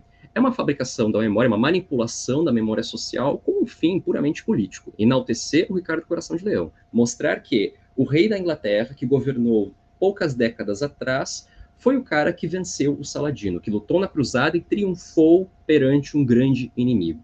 O discurso é basicamente esse. A segunda linha de desenvolvimento, ela é um mais da literatura, ela não tem um viés político tão forte. Na verdade, eu acho que a primeira é a única que tem um viés político realmente forte. A segunda seria de do Ricardo como um personagem lendário, e essa é construída no romance Cœur de que é o tema da minha monografia no CEAN, né, que está sendo orientada pelo, sob orientação do professor Paulo André, em que o Ricardo vai ser uma pessoa de ascendência demoníaca, o autor, esse romance é anônimo, é importante dizer, né, ele não tem, não sabe, fazemos a mínima ideia de quem tem escrito, são cerca de nove ou dez cópias que sobreviveram até os nossos dias, mas nenhuma delas tem autoria, e o romance vai tratar o Ricardo como uma pessoa de ascendência demoníaca, vai beber um pouco de um certo folclore que existia em torno dos monarcas angevinos, de que eles seriam descendentes de uma condessa que teria uma condessa demônica, teria se casado com um dos condes de Anjou, né? O romance ele aumenta um pouco essa essa informação. Temos a cena da luta contra o leão, aqui temos uma ilustraçãozinha do 19 que trata desse tema, em que o Ricardo, durante o seu cativeiro na Alemanha, o imperador alemão, o rei alemão, né, na narrativa se chama Modard, nem é o Henrique VI, que seria o imperador que realmente teve o que manteve o Ricardo sob cativeiro, né, teve a tutela dele. No romance seria um sujeito chamado Modard, e ele quer matar o Ricardo, mas ele não quer fazer com as próprias mãos, então ele bota um leão feroz lá dentro da cela. Para surpresa dele, o Ricardo ele bota vários lenços de seda nos seus braços para não evitar ser mordido, né, como se fosse adiantar muita coisa, mordido um leão num lenço de seda, né e ele vai, em dado momento, enfiar a mão coração, na boca do leão, arrancar o coração e comer. É uma cena muito grotesca, especialmente para quem tem uma certa sensibilidade com, com causa animal e tudo mais. Eu me enquadro nessa categoria de pessoas, é né? uma cena bem grotesca. E vai ter até momentos, episódios fantásticos, fantásticos em que o Ricardo come carne humana. E justamente por causa dessa questão da, da ascendência demoníaca, né, o autor ele cria ali uma, um episódio, dois episódios, na verdade, que o Ricardo come carne humana. Primeiro, sem saber que era carne humana, né? E depois, tendo consciência, ele faz isso para intimidar um emissário de Saladino. É uma versão muito louca do Ricardo e que é muito própria do medievo tardio e que aparece vez que outra referenciada em algumas obras do início da Era Moderna, mas que para o imaginário do 19, especialmente para o imaginário que nós temos em torno do Coração de Leão, ela não se faz tão presente. A terceira linha de desenvolvimento é o chamado, é o que a historiografia alemã chama de Blondel Motiv, o motivo de Blondel, que é justamente a ideia de que durante o seu cativeiro na Alemanha, Ricardo teria sido visitado por Blondel, um menestrel que era muito seu amigo, que teria uma história juntos, eles compunham músicas juntos, e esse menestrel teria ido, sabendo que seu soberano, suspeitando que seu soberano estava aprisionado, ele teria saído Europa dentro, cantando de castelo em castelo, uma canção que apenas ele e o Ricardo saberia. Em um dado momento, ele entoa o primeiro verso e o Ricardo, lá de dentro da cela, entoa o segundo. E aí ele descobre o paradeiro do rei e vai lá avisar a Eleonora para dizer: Ó, oh, o Ricardo está preso lá, vamos tentar soltar ele, né? Claro que isso não, não é acontecimento histórico. A Eleonora de Aquitânia, assim como os rivais do Ricardo, inclusive seu irmão João Sem Terra e o Felipe Augusto, rei da França, sabiam desde sempre onde ele esteve, nunca foi mistério. O problema era juntar o dinheiro, o problema era tanto a questão econômica quanto a diplomacia envolvendo a libertação do, do Ricardo, né? Então, esse episódio de que o rei estaria incógnito, assim, ninguém sabe onde está o rei, isso é uma licença poética, né? Surge na França, essa linha de desenvolvimento no século XIII, e só no XVIII é que ela vai ser importada para a Inglaterra via ópera. E a quarta, que também é uma bem popular, né, que é o do Ricardo Coração de Leão, como um contemporâneo do Robin Hood. É muito aquela ideia, bebe um pouco da ideia do Ricardo como rei ausente, né, porque nas histórias do Robin Hood, o Ricardo costuma aparecer ao final, porque tem toda aquela questão lá do Robin Hood, do jogo normando, que acontece especialmente pós Walter Scott, que vai ajudar a construir essa ideia da Inglaterra do século XII como ainda sendo uma nação dividida entre normandos e anglo-saxões, e o Ricardo acaba sendo aquele cara que chega nos 45 do segundo tempo, quando tudo parece perdido, e ele aparece para resolver a situação.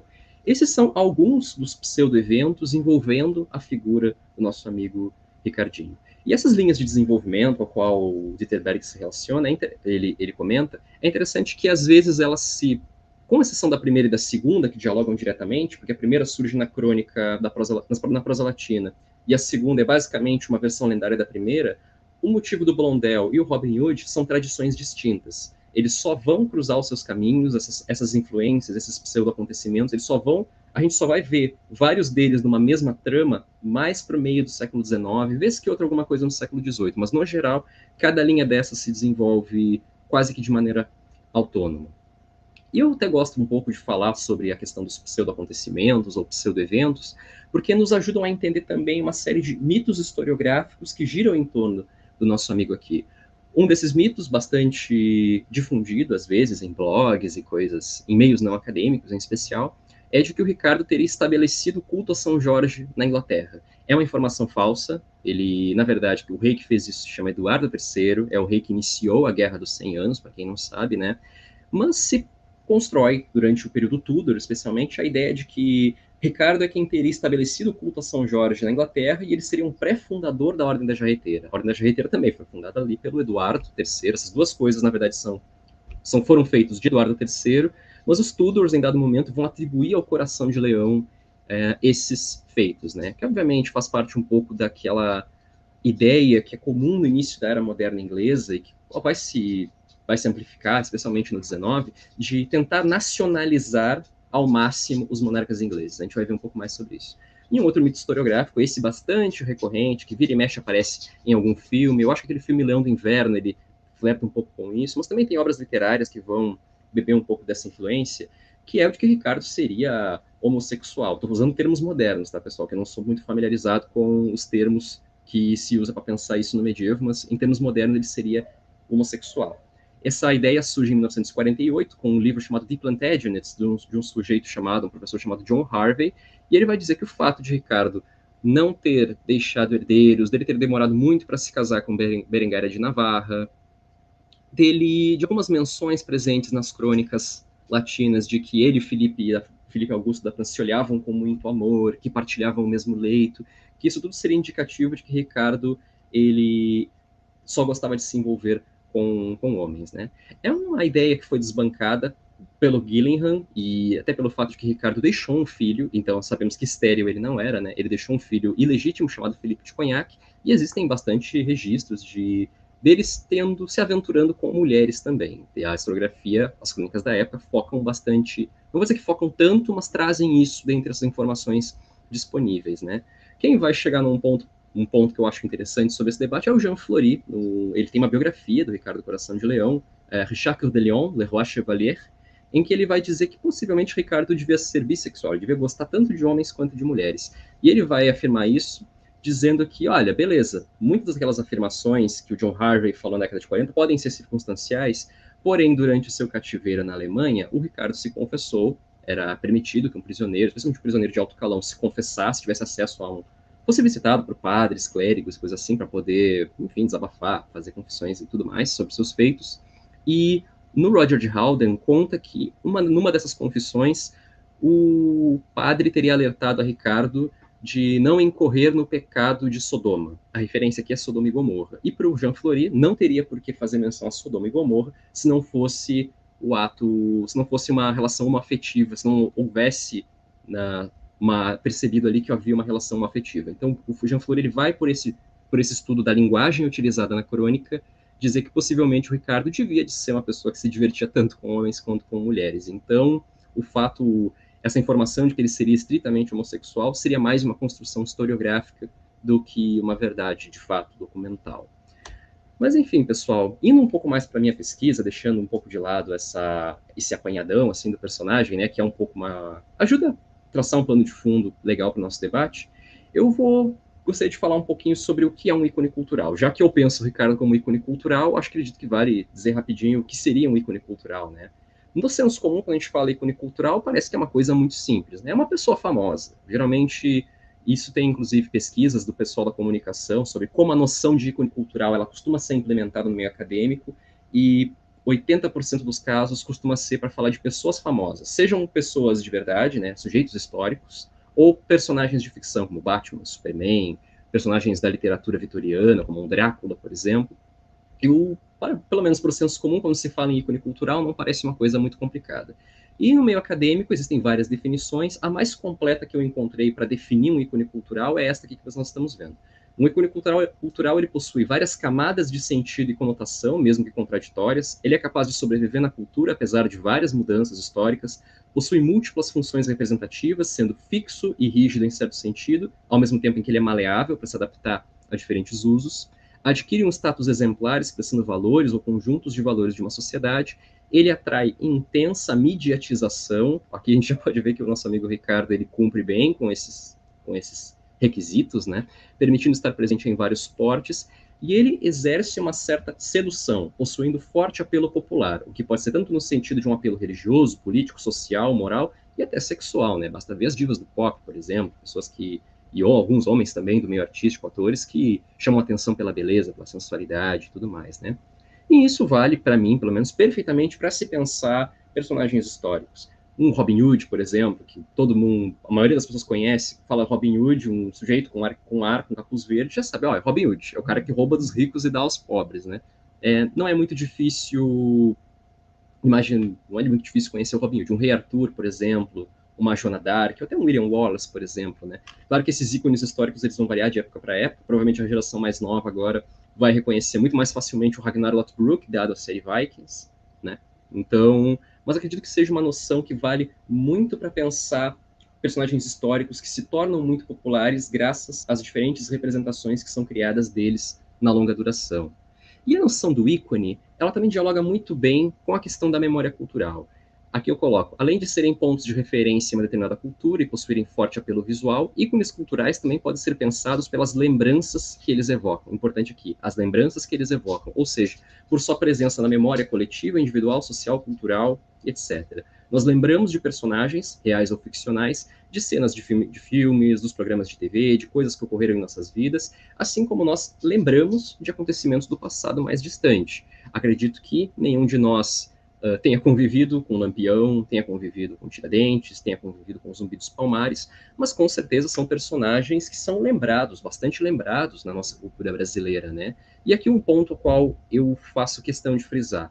Muitas vezes, nesse ato do lembrar, de construir afetividades, pertencimentos e sentimentos em torno do passado, a imagem e a cultura visual desempenham um papel fundamental. No caso do Lampião, é bom, havia câmera fotográfica na época, né? Então temos o registro, né, indicial lá, a questão indicial da imagem que registra o momento. Então nós temos imagens dele mesmo, mas para personagens como como Tiradentes, por exemplo, a imagem mais famosa que nós temos dele é do Pedro Américo, é o Tiradentes de Jesus Cristo, sabe? E apesar de ser uma imagem anacrônica para o que seria de se esperar de um personagem que teria vivido o tempo em que ele viveu, essa imagem é a que constrói a subjetividade que nós temos em torno do Tiradentes, do sujeito que foi o mártir republicano. Zumbi dos Palmares, a mesma coisa. Existem imagens famosas do zumbi, aqui eu trago de Antônio Palmeiras, de 1927, mas tem outras tantas aí que são imagens muito posteriores e que nem por, mesmo assim elas não deixam de criar toda uma significação, todo um discurso e toda uma percepção memorial em torno do personagem, que condicionam a maneira pelo qual nós nos lembramos do passado, especialmente do passado mais distante. Agora, feito esse apanhado teórico, eu posso falar para vocês realmente da minha pesquisa de doutorado, que é o Ricardo no período vitoriano, né? Uma coisa que me chamou a atenção quando eu comecei a montar o projeto de tese, isso lá em 2018, é a quantidade de artefatos culturais, especialmente visuais, em que a imagem do nosso amigo aqui está presente, em que ele está representado. Aqui eu trago, fica até meio abarrotado assim, mas eu gosto de trazer dessa maneira porque para vocês verem como realmente assim é um bocadão de coisa em que ele está presente, é pintura, ilustração, charge de jornal. Ali bem à esquerda nós temos um bonequinho, né, tipo um bibelô desses que se coloca na sala de casa, né, peças de arte, de arte deco, né, arte decorativa. Aqui bem à esquerda nós temos um troféu de corrida de cavalo. O, olha só que curioso, né, com a diversidade de artefatos cotidianos especialmente. Aqui temos um pingente em camafeu, temos aqui coisas mais satíricas como peça de porcelana, uh, ilustrações de peças de teatro da época. E isso foi uma coisa que começou a me chamar muito a atenção na época, porque eu comecei a perceber que, apesar de haver pesquisas que tratam da recepção vitoriana do Coração de Leão, o elemento visual ele não é muito trabalhado. E essas fontes, basicamente, pelo menos assim, a esmagadora maioria delas que eu estou trabalhando atualmente, elas não são trabalhadas nem pela Elizabeth Ziberi, que é uma das referências para se trabalhar com a recepção moderna das cruzadas, nem pelo Mike Horswell. Apesar dele trabalhar com algumas dessas fontes que eu trago para vocês, ele tem um trabalho de referência para se falar de medievalismo e cruzadas na era vitoriana. Ele vai mais ou menos do, do 19 até a Segunda Guerra Mundial, ele pega um recorte bem grande, mas muitas dessas fontes não são utilizadas nem por nenhum desses autores. Claro que eles utilizam outras fontes muito muito foda, assim, outras fontes muito interessantes que eu não teria acesso, né, porque eles podem acessar os acervos públicos, né. Então, a minha contribuição nesse debate tem sido ampliar um pouco a discussão em torno da cultura visual do Ricardo I na, no período do século XIX, especialmente tendo como recorte fundamental o período vitoriano, né, década de 1830 até o fim do século. Eu tenho usado o termo ricardomania, uma estranha fixação pela figura do coração de leão, impulsionada principalmente por artistas e literatos do XIX. Aqui eu mostro para vocês um brevíssimo balanço matemático dessas produções que eu encontrei. Aqui eu estou contando tudo, gente, desde imagem, literatura, biografias. Só o que eu não estou contabilizando são aquelas aparições pequenas em manuais manuais de história, de história geral, sabe? Em que ele aparece ali só um parágrafo 2. Isso eu não estou contabilizando. Estou dando prioridade aqui para artefatos culturais, historiográficos, em que o Ricardo ele tem uma centralidade. Até então eu contei 103 obras, e pelo balanço que eu estou mostrando aqui para vocês, vocês podem perceber que o período em que mais se produz artefatos, em que o Ricardo está mais presente na cultura, é entre 1820 e 1860. Isso caracteriza o que alguns autores chamam de Early Victorian Period, que seria o período victoriano primevo, né? Podemos separar entre o período victoriano, o Early Victorian Period, que é o período primevo, né? Pega até uma década ou duas antes, o Mid-Victorian, que é o do meio, e o Late Victorian, que já é transitando para o século XX, pode até extrava, extra, extravasar um pouquinho esse recorte. E eu acredito que essa Ricardomania ela é fruto de uma série de questões. Podemos considerar aí, por exemplo, a influência do Walter Scott, a influência do revivalismo medieval vitoriano, que era muito forte nesse momento. É importante a gente lembrar que entre os séculos XVIII, transitando para o XIX, a Idade Média passa por um processo intenso de reabilitação. Então, se durante o Renascimento e o Iluminismo a antiguidade salta, é, se, se, é ressaltada como o grande período de referência para a história da humanidade, a partir do 18 e 19, a Idade Média vai competir, de certa forma, com a antiguidade. Para alguns grupos, ela vai superar, ela vai ser melhor em importância. Em outros dados momentos, a coisa vai ficar bem disputada mas existe todo um processo de reabilitação do medievo como um período de referência na história da humanidade. Né? O interesse muito da medievalística, da forma como nós conhecemos, ela surge aqui, tanto na questão do imaginário, com obras como Ivan Noé, Walter Scott, Richard Wagner, com a obra do Ópera dos Nibelungos, uma série de obras importantes aí vai surgir nesse período, e principalmente pela questão das fontes. Né? Para quem trabalha com a Inglaterra, sabe muito bem que Acho que 70% das traduções de fontes que se usa para pensar a Inglaterra medieval, principalmente período do século XII, foram quase todas traduzidas aqui no século XIX. Então, o período ele tem uma importância tanto cultural quanto historiográfica, acadêmica, para se pensar a Idade Média, né? Questões de masculinidade e também de nacionalismo, né? Não vamos esquecer que o século XIX é o período do nacionalismo. Porém, eu faço questão de salientar uma, um, um ponto aqui. Muitas vezes se fala de nacionalismo e nas aulas de medieval costuma se falar, ah, porque os nacionalistas, os românticos, eles vão trazer a Idade Média como uma era de ouro. É um argumento correto, não é um argumento errado, eu pelo menos não avalio desta como sendo um argumento errado, porém é importante a gente lembrar que isso não é dado de maneira monolítica, não é não havia uma única narrativa nacionalista que fazia uh, que fazia uso do passado medieval para legitimar uma certa agenda política.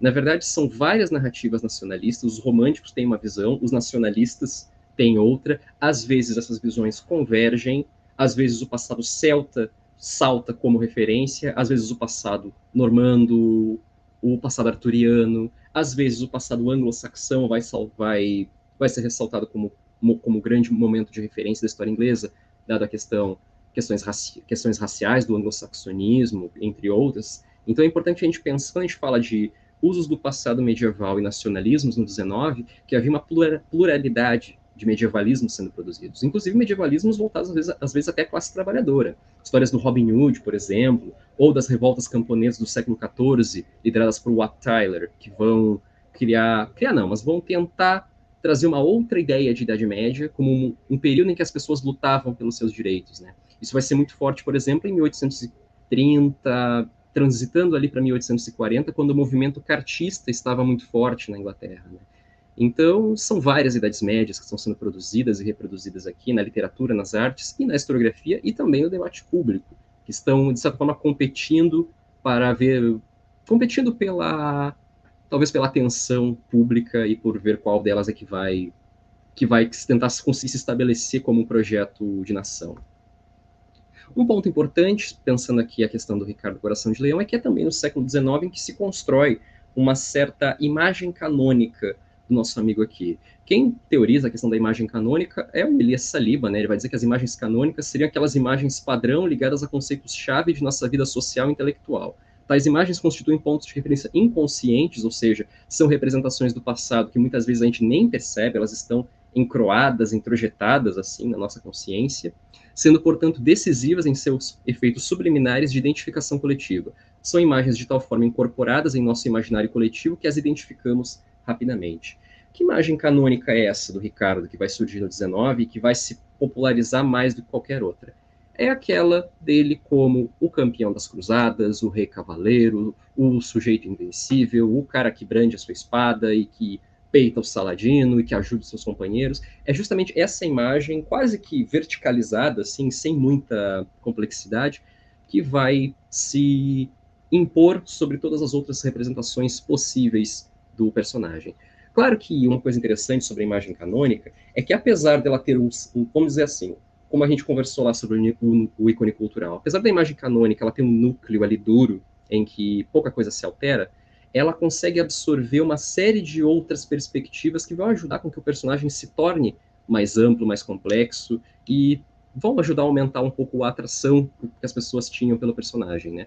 No caso do Ricardo, nós temos as noções de cavalaria e de cruzadas, mas também está um pouco envolvido nessa imagem canônica uma noção um pouco estereotipada de que a Idade Média teria sido a era do feudalismo, daquele feudalismo mais duro que a gente aprende nos livros didáticos, né? Não sobre a teoria do feudalismo, as teorias mais elaboradas, mas aquele feudalismo normando que teria sido levado para a Inglaterra via normandos, que teria tirado um pouco os direitos dos ingleses, um pouco essa relação com o São Jorge, o Robin Hood, que são figuras da Inglaterra, afinal de contas, muitas dessas imagens, dessa imagem canônica do Ricardo, muitas representações em que ele está presente, ele está com a cruz de São Jorge no peito, então já temos aí o elemento vinculado ao santo patrono da Inglaterra, o que traz uma conotação inevitavelmente nacional, e o Robin Hood também, né, que ajuda a dar essa carga mais que ajuda a anglicizar um pouco mais o Ricardo. Vamos lembrar que Ricardo, um, um, elemento que eu esqueci de mencionar no início da minha fala, ele passou pouquíssimo tempo do seu reinado na Inglaterra. Ele passou cerca de seis meses a um ano. As fontes variam com relação a isso. Então, ele era um francês de qualquer, mais um francês do que um inglês, se a gente fosse falar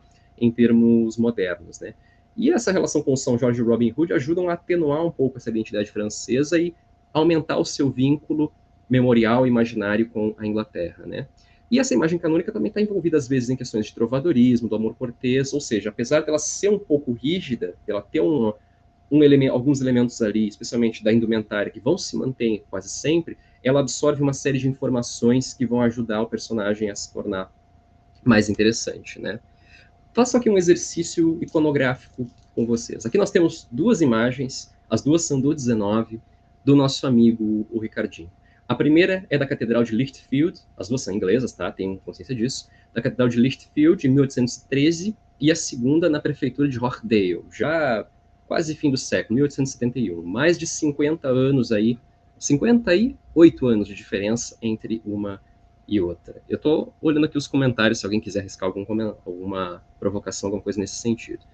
O que a gente tem de diferente nessas duas imagens que nos ajudam a entender a produção dessa tal imagem canônica? Na primeira, o Ricardo ele está como o que seria um cavaleiro do medievo tardio. Então, provavelmente um guerreiro lá da época da Guerra das Rosas, o fim da Guerra dos Cem Anos, se vestiria mais ou menos da maneira como está o Ricardo aqui à esquerda, né, no vitral da Catedral de Lichtenfeld.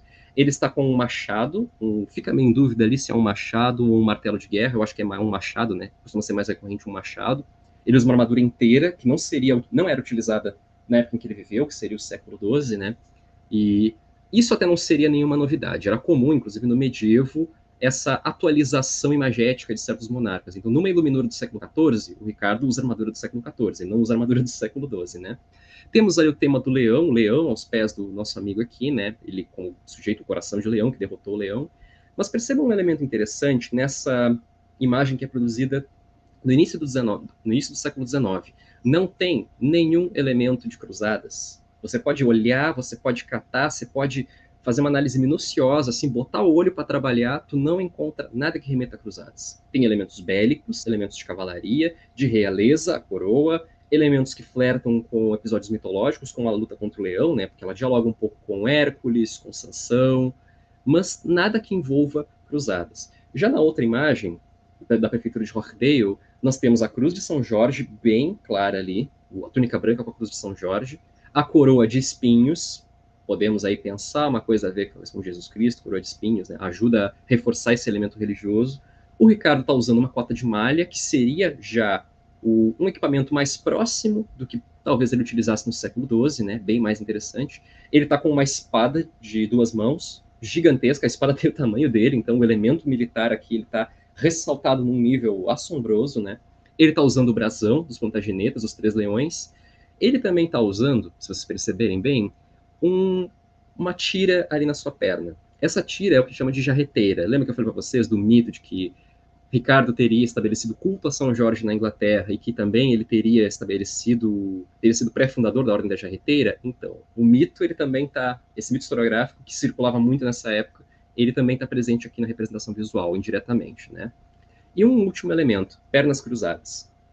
Também havia um mito historiográfico, hoje já desbancado, de que os túmulos dos guerreiros cruzados eles tinham a efígie cruzando as pernas, que o signo do quando você encontrava uma efígie de um cavaleiro, por exemplo, de um guerreiro, de uma família nobre, se ele estivesse com as pernas cruzadas, significa que ele lutou nas cruzadas, ou que ele pronunciou votos de cruzada, geralmente que ele teria lutado, né? Essa informação, assim como a do São Jorge, do Ricardo como o cara que estabeleceu o culto a São Jorge, e entre outras tantas, circulou horrores nessa época, né?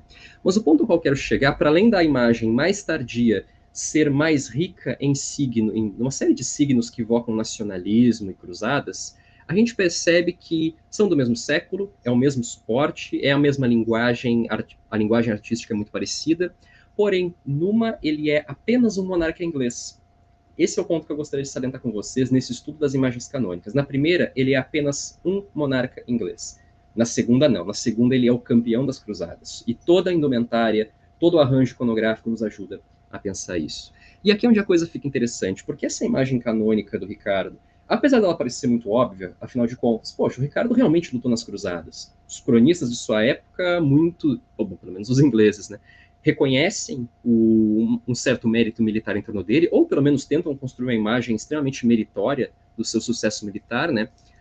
Mas o que acontece é que, no início da modernidade, surgem outras representações do Ricardo. E essa dele, como campeão, herói das cruzadas, essa representação ela começa a desaparecer um pouco da cultura visual. Aqui eu trago um outro exemplo para vocês. Na cidade de Coventry, no St. Mary Guildhall, nós temos um grande vitral de igreja, que começa com o rei Arthur, tem Guilherme o Conquistador, tem vários monarcas ali, e vai até, eu acho que é o Henrique VII ou o Henrique VIII.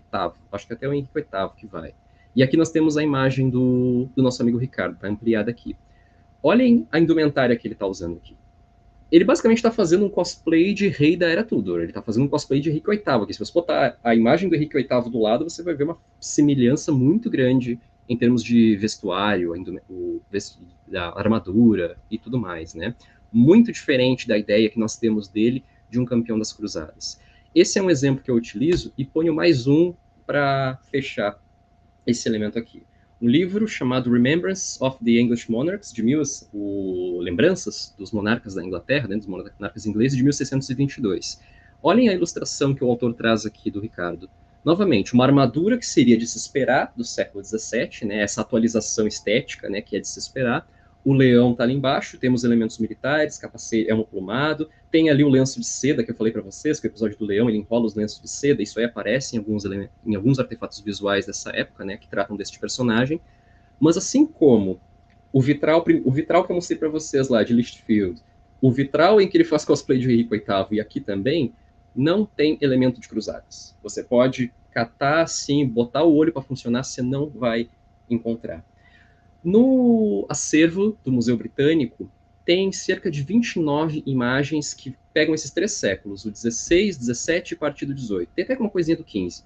Nessas 29 imagens, eu só encontrei duas ou três que têm algum signo de cruzadas, e geralmente é imagens do Ricardo, tá, gente? Não é sobre outros personagens, tudo do Ricardo. E geralmente é uma coisa muito discreta. É só, tipo assim, ah, uma cruz de São Jorge ali num cantinho, essa ideia dele como o sujeito que lutou nas cruzadas, realmente foi, que lutou e tudo mais, essa ideia ela some um pouco da cultura visual nos primeiros séculos da modernidade, né? E isso não ocorre por acaso. Esse também é o período, como eu falei lá no início da minha fala, em que os historiadores começam a ver o Ricardo de uma maneira bem mais crítica. Eles começam a chamar ele de fanático religioso, que ele era um sujeito muito preocupado com coisas efêmeras, que ele passou pouquíssimo tempo na Inglaterra. E vamos lembrar também que os historiadores iluministas, eles não gostam de cruzadas. Eles veem a Guerra Santa como sendo, o próprio David Hume, se não me falha a memória, ele fala nesses termos, a grande estupidez da humanidade, o grande ato idiota da história da, da cristandade ocidental. Foi, sim, se enveredar numa Guerra Santa, né? Os iluministas são muito críticos da, do, dos excessos da religião, né? E vamos lembrar também que a cruzada foi um ato proclamado pelos era proclamado pelos papas. Então, num contexto inglês pós-Tudors, dos Tudors para frente, onde a Inglaterra se torna uma nação protestante e a religiosidade protestante se torna fundamental na concepção da identidade inglesa, tu louvar um rei que lutou nas cruzadas, que já era mal que já era um acontecimento histórico, uma série de acontecimentos históricos mal vistos pelos historiadores, e que era promulgado pelo Papa, o Ricardo, ele era um aliado muito grande do Papa da época, não era uma coisa legal. Só que, claro, não tem como apagar o cara dos livros. Então, eles criticam, no texto escrito, criticam esse fanatismo religioso dele, suposto fanatismo religioso dele, né, sua, seu engajamento com a guerra religiosa, ao mesmo tempo em que, na cultura visual, eles vão omitir tudo que eles podem esse elemento de cruzadas. Isso é o que eu vou chamar aqui de esquecimento estratégico. Quem pesquisa memória, quem está familiarizado com memória, seja memória de períodos mais distantes, ou até mesmo pela abordagem da história oral, né, da memória que passa, memória mais vinculada a acontecimentos recentes, sabe que a omissão de elementos, especialmente aqueles que até então eram, eram indispensáveis para uma certa narrativa, sempre demonstra uma certa intenção. E a iconografia, ela denuncia muito bem o tipo de memória que se tenta construir em torno de certos personagens, de certos acontecimentos históricos. Para o caso do Ricardo aqui, é a omissão total, pelo menos pela via da cultura visual, dele como herói das cruzadas, pelos motivos que eu mencionei anteriormente. Se foca na luta contra o leão, tem histórias de Robin Hood, por exemplo, é, nessa, é, é mais ou menos próximo a essa época, na verdade é a partir de 1500, mas isso aí vai ser expandido depois no 17, que o Ricardo, nosso amigo Ricardo, começa a ser tratado como um contemporâneo do Robin Hood. Várias histórias, por exemplo, do teatro elisabetano vão começar a narrar esses personagens juntos, né? Então, isso é uma coisa muito interessante. Claro, não teria como mostrar para vocês as 29 imagens, né? Mas eu, através dessas três, eu consigo construir já o meu argumento. Então, vamos perceber no 19 um retorno dessa imagem do, do Ricardo como um herói cruzadista. O Walter Scott, o famoso escritor escocês, vai ter uma importância fundamental nesse processo. Scott, para quem não sabe, foi provavelmente um dos autores mais lidos da Inglaterra do XIX, da Britânia, do século, da Grã-Bretanha do século XIX, especialmente um romance dele chamado Ivan Noé, que se passa no século XII, né, o momento que Ricardo teria vivido, e trata basicamente das disputas entre normandos e anglo-saxões. Ele trata aquilo que os historiadores do. Me faltou o nome daquele movimento político é um movimento político do 17 e do 18 lá, o chamado Norman Yoke, que seria o jugo normando, a ideia de que após a conquista do Duque Guilherme, a Inglaterra vivia, a Inglaterra era uma nação dividida entre dois grupos étnicos, o primeiro dos saxões completamente tirado de suas, seus direitos políticos, suas terras, suas riquezas, os normandos seriam detentores de toda a riqueza, do poder político e tudo mais. E o Walter Scott ele vai criar um romance tendo esse pano de fundo, né? O que se chama Ivan Noé, que tem como protagonista um sujeito chamado Wilfred Ivan Noé, que é um nobre saxão que topou, que aceitou servir ao rei Ricardo nas cruzadas, apesar disso acarretar na na sua na perda de sua herança. Ele foi deserdado pelo seu pai, Cedric de Rotherwood, e, mas ele fez isso porque ele queria servir ao Ricardo nas cruzadas, que achava que o Ricardo era um sujeito muito honrado e tudo mais. E o romance, ele é quase que um conto de fadas, assim, ele é muito bonito. Quem tiver a oportunidade de ler, leia. Quem achar chato alguma coisa assim, pegue um resumo, veja um filme, porque é um romance lindo e muitas representações da Inglaterra medieval, especialmente da Inglaterra do século XII, que vão... O, muito do que a gente sabe pensa e muito do que a mídia fala sobre a Inglaterra do século XII vai ser construído a partir desse romance. O Ricardo Coração de Leão, por exemplo, ele vai estar presente aqui. E o Scott vai trazer uma outra ideia para o Ricardo, nosso amigo Ricardo aqui. No romance, o que acontece é que em vários momentos o Wilford e os seus amigos, eles vão se ver em situações de perigo, eles vão se ver em apuros, sabe? E quando tudo, tudo parece perdido, aparece um cavaleiro negro, um sujeito trajando uma armadura negra dos pés à cabeça, sem nenhuma identificação, e ele vai lá e salva todo mundo. Então, um torneio que o Wilfred está participando, ele vai ser humilhado, e aí aparece, vai ser derrotado, né, por outros cavaleiros. Aí vem esse cavaleiro negro, salva todo mundo. Aí tem um castelo em chamas, esse cavaleiro negro vai lá, arromba a porta, salva a pessoa do castelo em chamas, ele vai fazer isso aí. E, bom, para meio entendedor, acho que meia palavra, para bom entendedor, meia palavra basta, né? Quem é esse Cavaleiro Negro? É o Ricardo Coração de Leão, que está lá disfarçado de Cavaleiro Negro. Ele já havia sido liberto do seu cativeiro na Alemanha, mas ele resolveu se disfarçar e entrar no reino disfarçado, em parte para se aventurar, né? Porque o Scott ele brinca um pouco com essa ideia do Ricardo como um sujeito que gosta de coisas efêmeras, né? Em vez de se preocupar com assuntos políticos de maior urgência, mas também da ideia do Ricardo como um sujeito bonzinho, um soberano preocupado com o seu povo, que tenta ajudar eles em situações difíceis, né?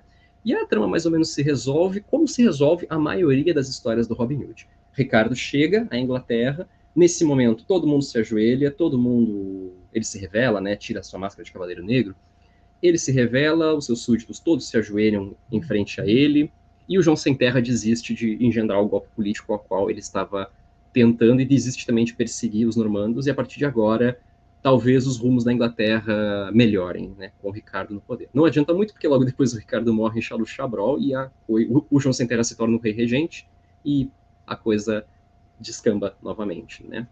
O que o Walter Scott faz aqui, de certa forma, é pegar elementos da tradição Robin Hoodiana, que já eram presentes nas histórias do Robin Hood lá do século XVI, especialmente do século XVIII, de autores como Ritson, por exemplo, como Joseph Ritson, entre outros, e ele vai dar um toque diferente aqui. Até então, geralmente nessas histórias do Robin Hood, o Ricardo ele tava, ele chegava na Inglaterra não como cavaleiro negro, mas sim disfarçado de monge.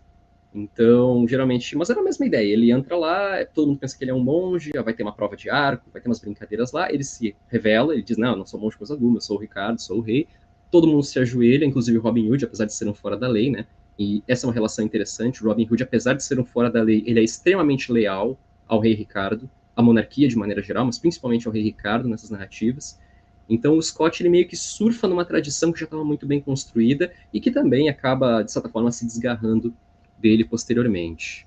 Aqui pensando um pouco essa esse estabelecimento de uma imagem canônica e isso vai acontecer principalmente na década, a partir da década de 30 aproximadamente. Então eu trago duas pinturas para vocês que tratam basicamente a mesma cena, que é a luta de Ricardo com Saladino.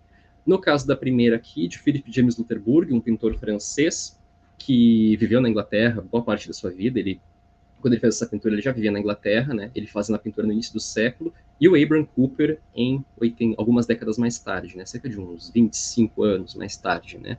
Assim como o exercício que a gente fez lá com os vitrais. O, o início do o Ricardo uh, representado no início do século e mais adiante, né?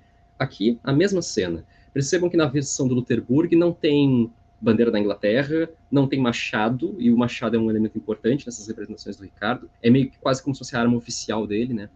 E ele tá usando um elmo, tipo um elmo francês, um elmo plumado, né? E você quase não reconhece que é o Ricardo ali lutando, porque tem muita fumaça e tudo mais. O, o enfoque visual acaba sendo mais no acontecimento do que no personagem. Já na releitura do Abraham Cooper, que é nascido na Inglaterra, já alguns anos depois, alguns anos depois, no momento em que o Ricardo, nosso amigo Ricardo aqui, já está bem mais popular, já tem muito mais artefato, ele já está muito mais presente na ópera, no teatro, em outros lugares. E perceba que na versão do Cooper ele está no cavalo branco, né, que dá esse realce visual. A bandeira da Inglaterra está bem à vista da, do, do, de quem está vendo aqui, né, do espectador, do, de quem está visualizando a pintura.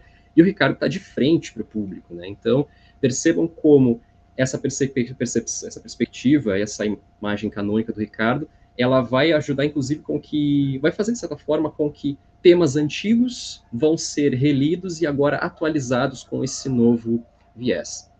Um elemento importante da gente da gente pensar, é que essa imagem canônica ela vai estabelecer, de certa forma, o padrão imagético do personagem. Não só imagético, mas conceitual.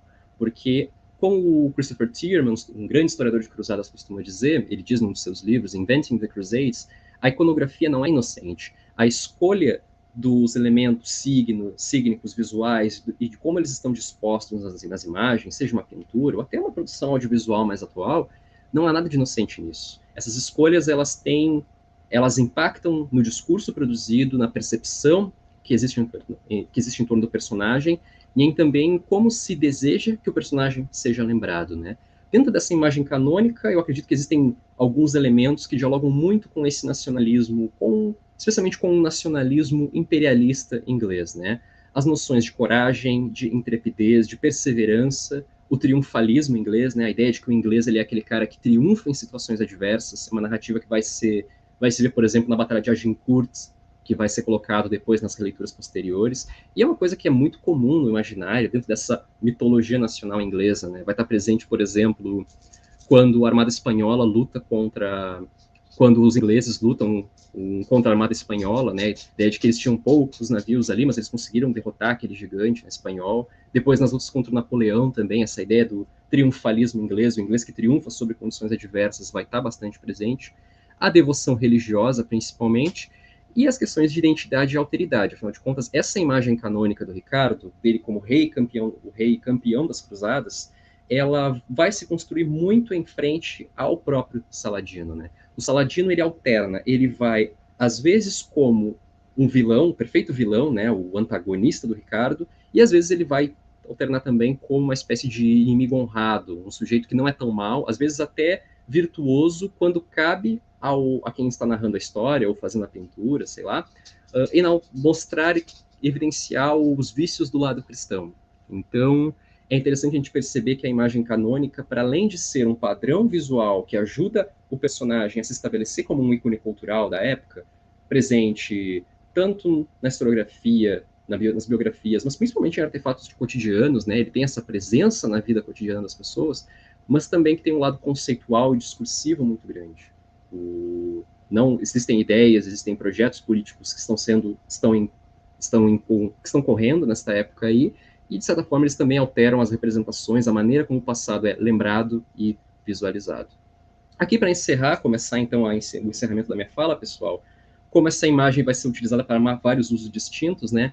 Lá no finzão do 19, nós vamos ver um memorial para em homenagem a soldados britânicos que morreram na Guerra dos Boeres, na região de Northampton, e aqui nós temos novamente a imagem do Ricardo, a imagem equestre, né, dentro dessa noção da imagem canônica, dele, a, a, cena retratada aqui no caso é a Batalha de Jafá, que é um dos grandes triunfos militares do Ricardo, são três ao todo, é, o cerco à cidade fortificada do Acre, a Batalha de, na planície de Arzuf e depois a Batalha de Jafá. Aqui, no caso, é a Batalha de Jafá que está sendo narrada, né?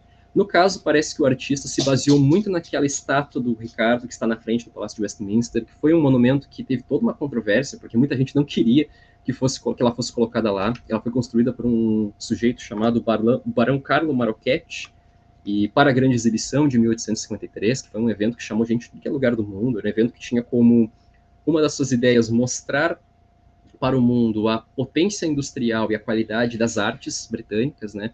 E o Barão de Marocchetti chegou lá com uma estátua do Ricardo, conseguiu inclusive financiamento da Rainha Vitória e do Príncipe Albert, né? Mas foi uma estátua muito bastante mal vista na época, né? Porque depois que ela foi exibida lá na, na grande exibição, colocada lá, exposta lá, ela vai ser relocada para frente do Palácio de Westminster, onde ela está lá até os dias de hoje, né? E a estátua também ajuda a dar mais um, vamos dizer assim, subir mais um degrau nesse processo de, de fabricação de uma imagem canônica, né? Porque onde você bota a estátua, parece que é como se todas as memórias do personagem convergessem para aquela estátua, né? Ela se torna a grande referência visual para representar o personagem. E esse memorial aqui da Guerra dos Boeres parece que ele pega muito aquela estética da estátua que está na frente do Palácio de Westminster. Aqui nós temos alguns usos mais lúdicos, porque apesar dessa imagem ter uma carga política, ter uma carga ideológica, é, memorial, identitária muito grande, ela não deixa de ter também um aspecto mais lúdico, né? Eu dou aqui alguns exemplos, por exemplo, esse cartão colecionável dos cigarros da Will Cigarettes, em que nós temos ali o Ricardo bem moldado ao, ao estilo dos gentlemen vitorianos, né? Que ele tá com um bigodinho, assim, e tudo mais. E um outro caso, que é uma fotografia do quarto barão de Wolverton, chamado Frederick Glenn, em que ele está posando num baile de fantasias, que é o jubileu de diamante da Rainha Vitória, quando a Rainha Vitória completou 60 anos de reinado é, bem do fim do século, 1897, né? E percebam que, até no caso da, da, do cartão colecionável do cigarro, não, não, não aparece tanto essa noção da imagem canônica, mas na fantasia do Barão de Wolverton nós temos lá a cruz de São Jorge ali, né? Então, percebemos que esses elementos da tal imagem canônica, eles também vão aparecer em representações mais lúdicas do personagem, né? E para encerrar, então, pensando como o Ricardo tem sido apropriado hoje. Existem algumas representações cinematográficas que eu particularmente ainda quero me aprofundar um pouco mais, que são aqueles filmes lá do daquele diretor italiano, mas eu ainda não consegui retirar dali uma grande, alguma grande questão assim que realmente chamasse a atenção, que a meu ver valesse a discussão. Mas ocorreu em anos recentes, lá na Alemanha, no Museu do Palatinato, Museu de Speyer, no caso, entre setembro de 2017 e abril de 2018, uma exposição chamada Richard Löwenherz, König, Ritter, Gefangener, que seria Rei, Cavaleiro e Prisioneiro. A exposição ficou lá, tipo, uns, por volta de uns seis, sete meses aproximadamente, né? Mais ou menos esse tempo. E as críticas que eu ouvi com relação, eu não fui, infelizmente, né? Gostaria muito de ter ido, mas os comentários de algumas pessoas que foram lá, especialmente de críticos, museólogos, pessoal do patrimônio, é de que a exposição ela esteticamente é sobre um personagem medieval, sobre um rei medieval, né? A proposta superficialmente é sobre isso. Mas o que na verdade está sendo feito ali é um culto à União Europeia, basicamente.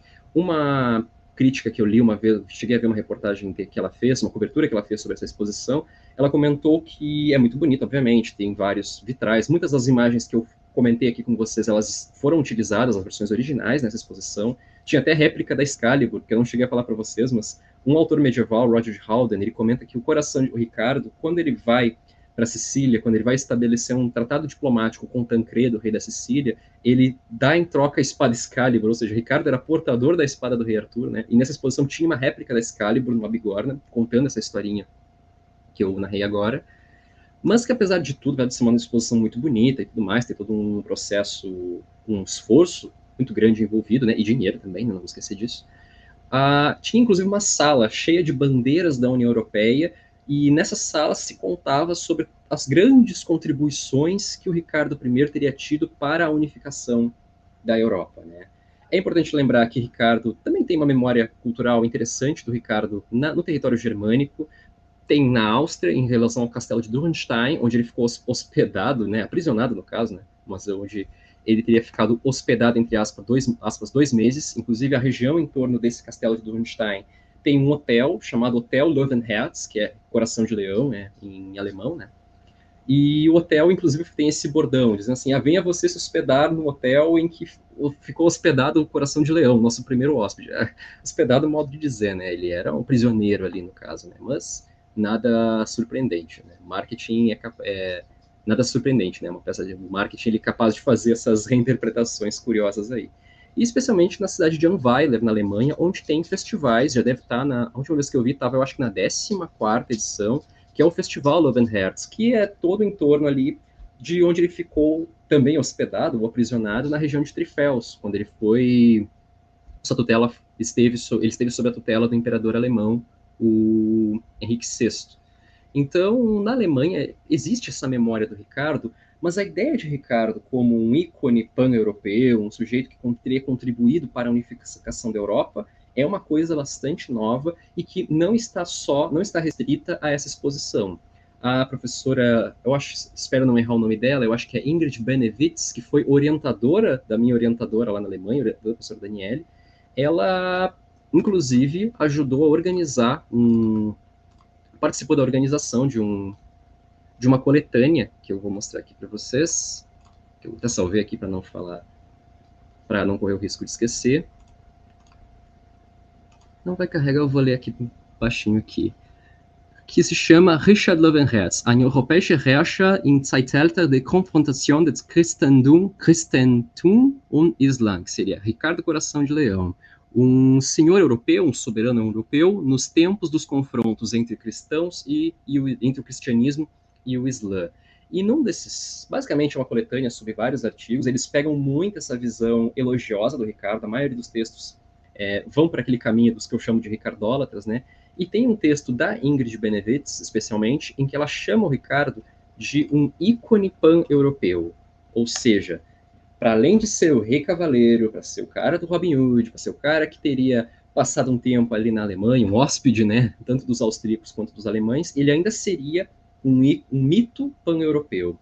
Particularmente, eu não compro muito essa ideia, eu acho que é uma forçação de barra, eu acho que é, é uma tentativa quase que forçada, se não forçada mesmo, de tentar enfiar goela abaixo o Ricardo dentro dessa mitologia da Europa unificada e quase como se fosse assim, ó, um sujeito que ajudou a fazer, ajudou a continuar um pouco aquilo que o Carlos Magno fez antes, sabe? E o que me chama a atenção, que vai me ver reforça um pouco essa ideia, é o fato de que eles colocaram como na como assim no, na, na capa da exposição, né, o rosto da estátua do Ricardo, que está lá na frente do Palácio de Westminster, mas em dourado. A estátua lá na Inglaterra, ela não é dourada. Se vocês forem em Londres lá, passar lá na frente do Palácio, do ladinho ali da Câmara dos Lordes, vocês vão ver que a, a estátua ela é de bronze, ela não é dourada, não. Só que existe um outro personagem que é muito importante na mitologia, na memória cultural da União Europeia, que é o Carlos Magno, e tem o famoso busto dele, que é construído Pessoal da germanística que me desculpe, mas eu acho que ele é otônida, se não me falha a memória. Pessoal da germanística depois pode me criticar à vontade, eu não sou não manjo muito de Alemanha, né? Mas me chamou a atenção justamente o fato de do Ricardo ter sido usado, da estátua do Ricardo ter sido usada como banner principal da exposição e em cor dourada, sabe? E esse busto do Carlos Magno que eu mostro para vocês, ele é constantemente utilizado em memes, em moedas promocionais, em vários, enfim, toda a cultura visual da União Europeia, seguida você vê em vários países diferentes esse busto de Carlos Magno. Coincidência, será? Não sei. Christopher Tierman disse, e eu repito, que a iconografia nunca é inocente. E dado aí que essa produção historiográfica mais recente, especialmente esse artigo da Ingrid Benevitz dizendo, tentando apresentar o Ricardo como mito pan-europeu, eu acredito que essa exposição ela não foi tão inocente, não muito interessante, não estou desvalidando o trabalho das pessoas, mas acredito que nós estamos assistindo aí a um novo uso do Ricardo, que é um uso adaptado, adequado para o momento da Europa, da Europa, da Europa unificada, especialmente vindo da Alemanha, que é o país que mais investe na ideia da Europa unificada, né? é a grande potência da União Europeia, né? Mas enfim, pessoal, seria mais ou menos isso. Essa última parte da exposição na Alemanha não entra na minha pesquisa, mas o resto acaba entrando quase que inteiramente. E não sei se fiz uma fala, espero não ter feito uma fala muito longa, muito cansativa para vocês, mas seria basicamente isso. Agradeço aí o pessoal que, ouviu aí, espero não ter feito uma fala muito cansativa e fico à disposição de vocês para perguntas, comentários e interações de todo tipo. Muito obrigado pela atenção, pelo carinho, pela paciência. E é isso aí, rapaziada.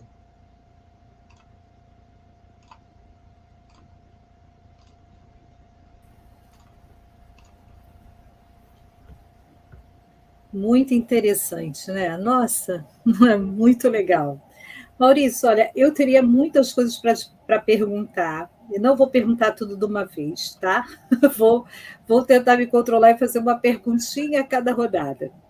É, o seu trabalho está no que você identificou como uma das correntes que tem crescido mais nos últimos tempos, né, no, no, na medievalística brasileira, né, que é a questão dos medievalismos. E aí você identificou a existência de vários nomes para o que a gente chama, ou poderia chamar, de medievalismo.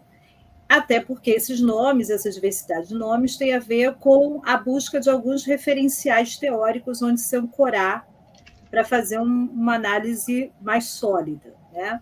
Olhando a tua pesquisa, obviamente, há uma solidez né, na tua argumentação, há uma solidez na forma como você utiliza as fontes, mas eu queria que você explicasse para o público né, que está aqui que não necessariamente é um público que conhece né, os temas medievais ou a medievalística, o que, que seria especificamente essa medievalística ou qual é a diferença de medievalística para neomedievalismo? Existe uma diferença ou não? É, há perspectivas é, teóricas diversas em relação a, a, aos grupos que trabalham com essa noção? Enfim, quais os, o, dá o piso aí dos teóricos ou autores que mais têm se debruçado sobre esse tema e que te servem como referência para o teu trabalho. É, o que eu queria que você fizesse é dar assim, uma palhinha, né, uhum. agora, até para quem se interessou muito pela sua palestra, porque eu achei assim bastante interessante, e que gostaria de começar a pensar um pouco mais dentro desse novo campo teórico. Perfeito, Marta.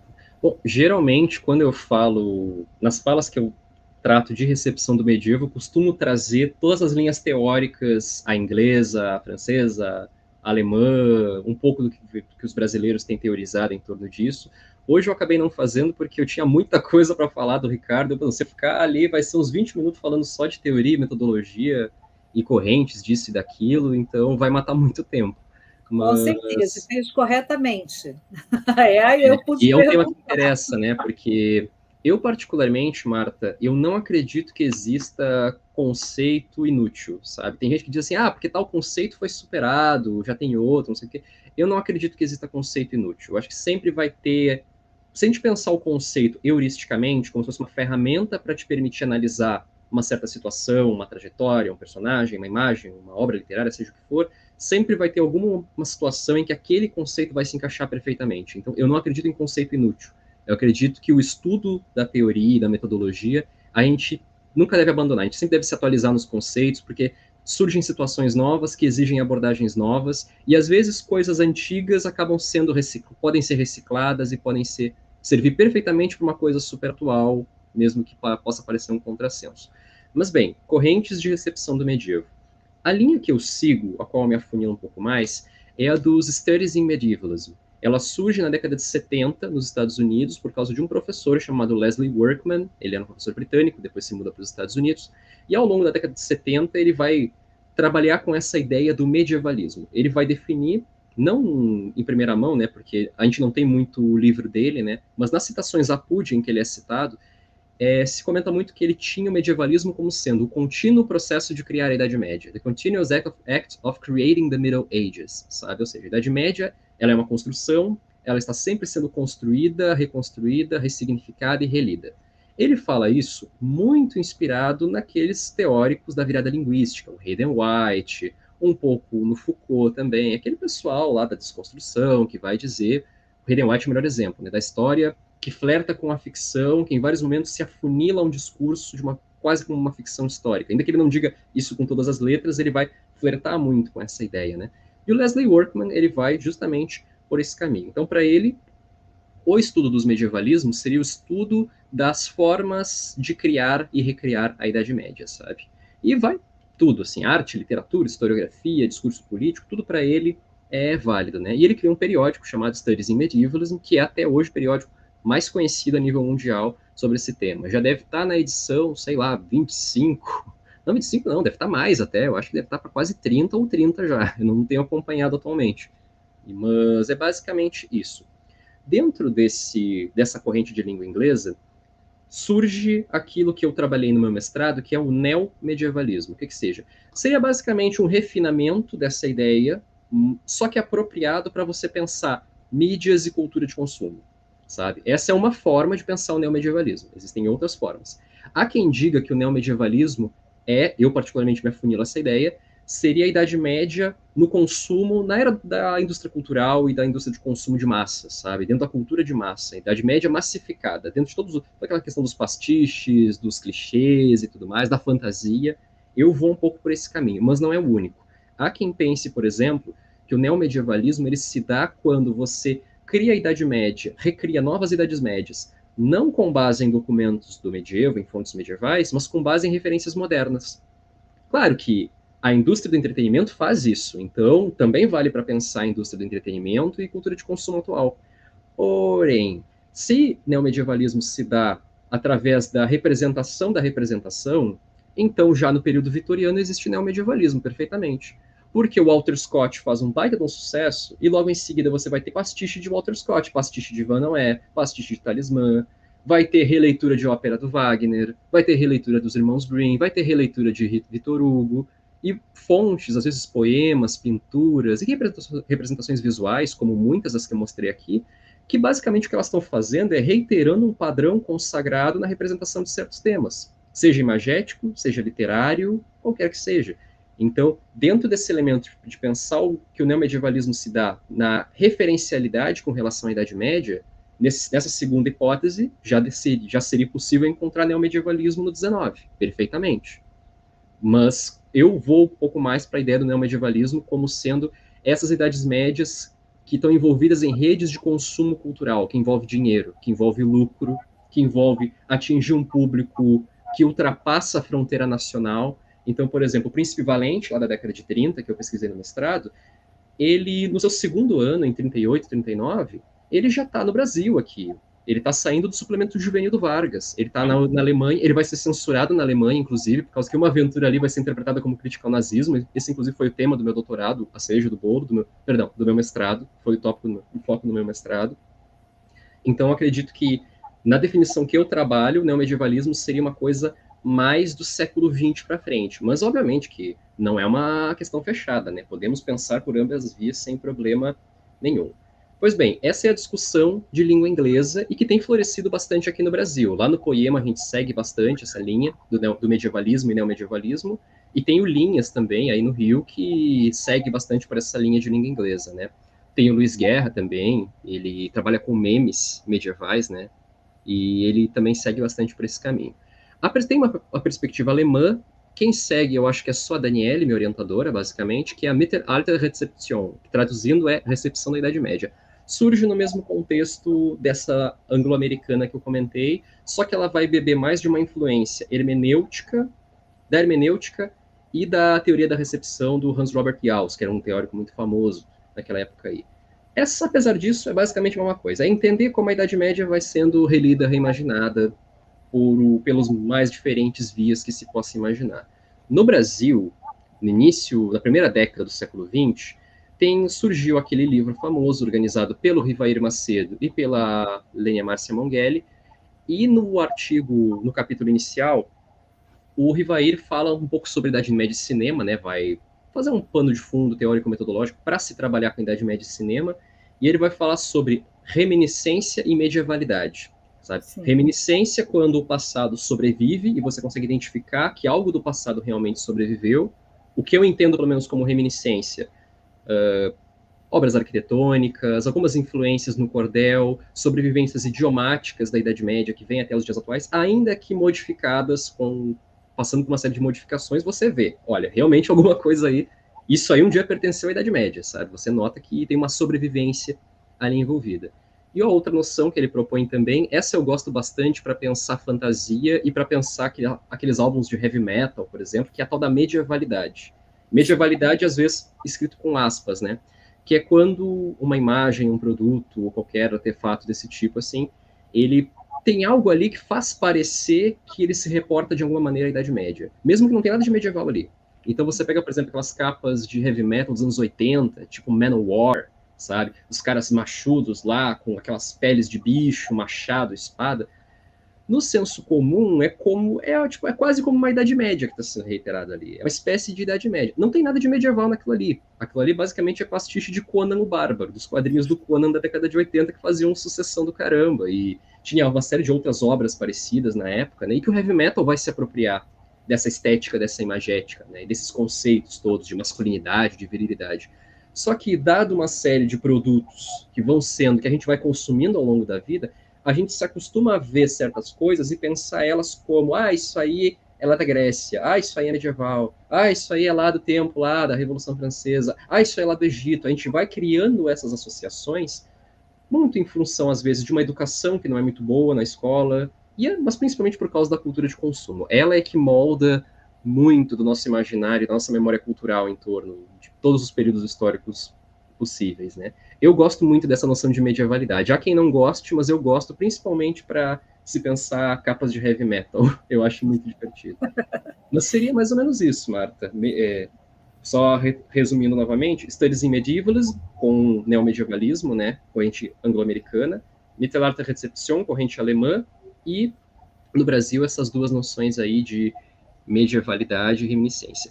Ah, é importante mencionar que tem uma galera ali do Linhas que está propondo uma nova noção de neomedievalismo, que é a noção de... Isso saiu num dossiê lá do pessoal do Linhas. O... Por quem foi organizado, gente? Eu sei que é o o Clínio organizou, junto com a Nádia, e tem mais alguém no dossiê, me desculpa essa terceira pessoa, que eu não estou lembrando agora, mas eles propõem uma outra versão de neomedievalismo. Então, por exemplo, quando países que não tiveram Idade Média, como Brasil, Estados Unidos, América em geral, Austrália e tudo mais, países que não tiveram Idade Média se apropriam da Idade Média e tentam construir ali uma certa identidade, um vínculo identitário, ou até uma certa memória, né, uma noção de pertencimento a esse período, já podemos falar de um neomedievalismo, né? Mas é uma ideia bem nova essa deles, assim. Até então, o vigente que se tem sobre neomedievalismo é mais nessa corrente que eu falei, até porque é essa que eu comentei, da, do neomedievalismo como Idade Média na cultura de massa, ou dentro de uma relação referencial com a Idade Média, uma relação indireta, tem a ver lá com o ensaio do Humberto Eco da década de 80, que é o Dreaming the Middle Ages, que ele, ele não chega a teorizar muito sobre o que é o neomedievalismo, mas é a partir de alguns exemplos que ele dá, algumas discussões que ele suscita ali, né, sobre os simulacros, sobre a hiperrealidade, discussões que estavam muito em alta na década de 80, né, que vai se, que vai se desenvolver essa argumentação sobre o neomedievalismo, principalmente em 2010 e 2011, nesse periódico de língua inglesa que eu mencionei anteriormente, que é o Studies in Medievals. Basicamente é isso, Marta. Não, acho que você foi muito bem didático, né? Acho que a galera que que está assistindo e vai assistir depois é, a partir da sua explicação, vai conseguir procurar né, a, os elementos, as referências que, que melhor lhe satisfizer e começar a cair no mundo das medievalidades, do medievalismo, dos neomedievalismos, enfim, né? Porque é um campo de pesquisa bastante interessante. Vamos lá, então, Rose, pergunta para o Maurício. Bom, primeiro eu quero dar os parabéns, Maurício. Me uno aqui a todos os comentários aqui no chat. É, da excelente palestra. Enfim, eu não esperava outra coisa, né? Eu já te disse isso. É, sempre gosto de te ouvir. E assim como a Marta, eu vou me dar o direito de fazer só uma pergunta por hora, né? até em respeito aos colegas que estão aqui contribuindo com várias perguntas que nós vamos então depois ler para você, mas Vou nessa linha da Marta até trabalhar um pouquinho, já que ela pediu para que você falasse um pouco da teoria, vou pedir para que você fale um pouquinho das fontes, né? É, principalmente no que diz respeito às fontes do período, né, do Ricardo, produzidas próximas ao período. Eu queria saber se essa produção biográfica, né, as crônicas, enfim, se elas foram produzidas naquele período, enfim, elas são contemporâneas a Ricardo, ou não, se elas são mais né, distantes no tempo, e onde elas podem ser é, encontradas. Então, para um pesquisador que queira ter acesso a essas fontes, né, para ter contato mesmo com essa história, porque, como você mesmo ressaltou, é importante contextualizar o personagem. Né? É, eu, eu imagino aqui que é, a minha mãe, quando deu o nome do meu irmão de Ricardo, acho que ela não tinha esse conhecimento todo dele, não, né? Enfim, mas eu acho, e aí vou muito pela sua fala dela ter sido aí impregnada de, de todo esse material cultural que chegou, porque uhum. eu tenho um exemplar, inclusive, Sim. de Vanhoé, né? Eu fiquei te ouvindo aqui, me veio uma memória afetiva muito forte, te uhum. agradeço também por isso, porque era dos livros que ela mais amava e o filme que acho que eu vi 355 mil vezes com ela, né? Tanto a versão de Robert Taylor. Aquele da década de 50 lá? É, a do Robert Taylor e a do Errol Flynn, Isso. né? Que ela era apaixonadíssima uhum. por Errol Flynn, que era um grande galã da época, né? Enfim, ah, eu. Mais antigo ainda, né? se fechar os olhos, eu sou capaz de decorar, de relembrar as falas do filme. Tamanho foram as vezes é, era, era algo era para você ver, né, como é isso, a paixão, né, como move paixões, como, né, o produto cultural ele ele suscita isso, mas enfim, né, memórias à parte, agradecimentos à parte de ter aflorado isso. A minha pergunta é essa, é em relação às fontes, né, as fontes elas são contemporâneas a Ricardo ou não, e onde encontrar essas fontes? Bom, eu acho que são ambas as coisas, Rose. Tem fontes contemporâneas, tem outras que são pouco depois da morte, que ajudam muito a construir essa imagem dele como o herói campeão das cruzadas, e outras vão ser como o romance que eu menciono dele como rei demônio, que ele faz aquelas atrocidades, come carne de gente, comete ato de antropofagia e tudo mais, que é bem do medievo tardio mesmo, sabe? Bom, pensando aqui, as que me vêm em mente, assim, ó, as que eu utilizo para pensar a imagem canônica do Ricardo, né? Roger de Howden, que é contemporâneo ao Ricardo, ele esteve junto nos seus entre as pessoas que estavam lá nos navios, que embarcaram nos navios para acompanhar a Terceira Cruzada, né, o Ricardo na Cruzada, Roger de Howden. Ele tem uma crônica, geralmente se chama apenas de crônica, porque são dois documentos, né, que ele fala sobre a história do Ricardo e Henrique, não sei o quê, e um outro que é um complemento desse documento, mas geralmente recebe o nome só de A Crônica do Roger de Howden.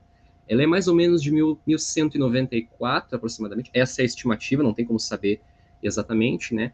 E é provavelmente uma das fontes mais completas, assim, é uma das fontes mais ricas no sentido de informação. Claro que é um documento propagandístico, tem que ser lido dessa maneira. O Roger de Howden, ele é um dos caras que mais elogia o Ricardo, dentre os ingleses ali, apesar de elogiar um rei e elogiar um rei guerreiro que está lutando em cruzada, era normal, era meio que a regra, sabe? Mas é o rei do teu país, sabe? Do reino ao qual tu pertence. Isso já é meio que a regra. E ainda assim tem alguns que conseguem ir mais longe ainda no elogio, né? O Roger de Howden é um deles, né? Ele que comenta, por exemplo, o episódio da Excalibur, que Ricardo portava Excalibur. Ele comenta também o episódio que abriu margem para aquela especulação sobre a sexualidade do Ricardo, né? Ele é, é que é a fonte que reportou essa suposta confissão que o Ricardo teria feito. E falando sobre o pecado de Sodoma, entre outras coisas, né? E onde se encontra? Basicamente são traduções do século XIX. São facilmente encontradas no Google Books, então se você jogar Roger de Howden Crônica no Google Books, como são traduções lá do 19, são muito antigas, você encontra com bastante facilidade.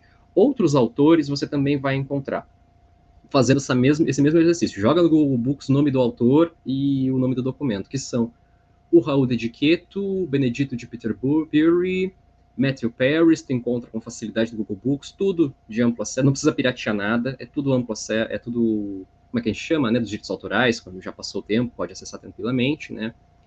Qual outro?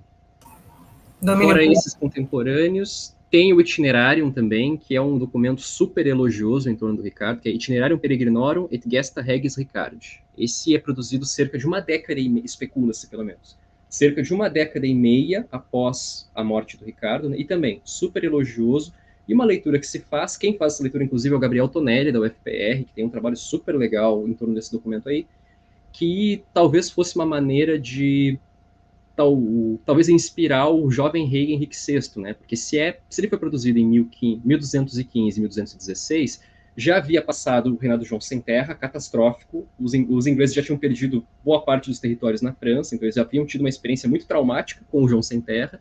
E o Henrique VI ele é bem novinho ainda, sabe? Então a ideia de você criar um documento que lembra o rei das cruzadas quando você tem um rei agora bem novo, sabe? É tipo meio que tipo assim, olha, vamos pegar o exemplo do passado, quem sabe o Henrique vá por esse caminho, né?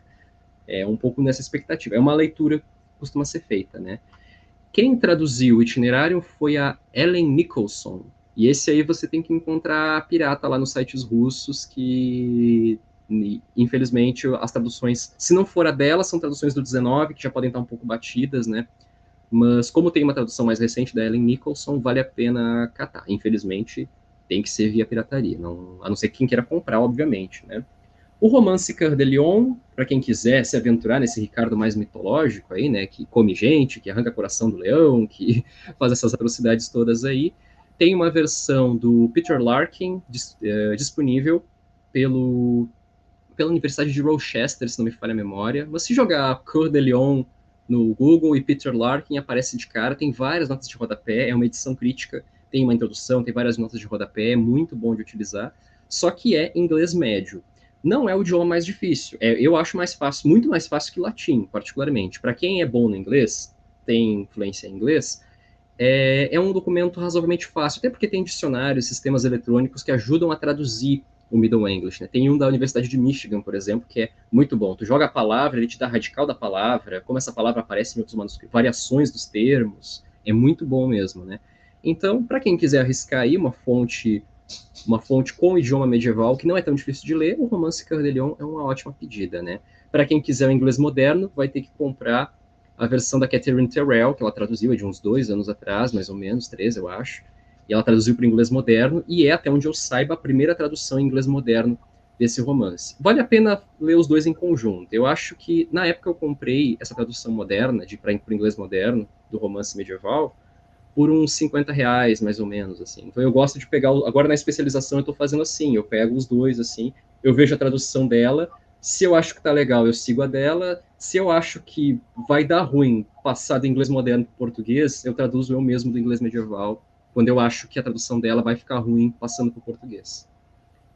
Eu acho que seria mais ou menos isso, assim, de, pelo menos de fontes seriam essas a vastidão né, de fontes, e ah, eu achei legal porque você destacou o caráter propagandístico e também o caráter referencial né, dessas obras, porque se por um lado ele fazia propaganda tanto positiva quanto negativa, também ele serviu de uma certa forma como referência né, para os sucessores, né, para os que viriam depois.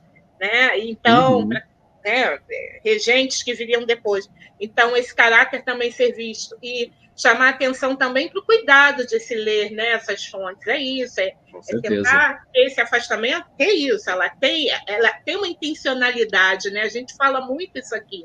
Né, também quando a gente conversa sobre as intenções. Existe sempre uma intencionalidade na produção de uma fonte, né? seja ela de qual suporte for, ela quer comunicar algo, né? ela não é isenta de um sentido e de uma intenção.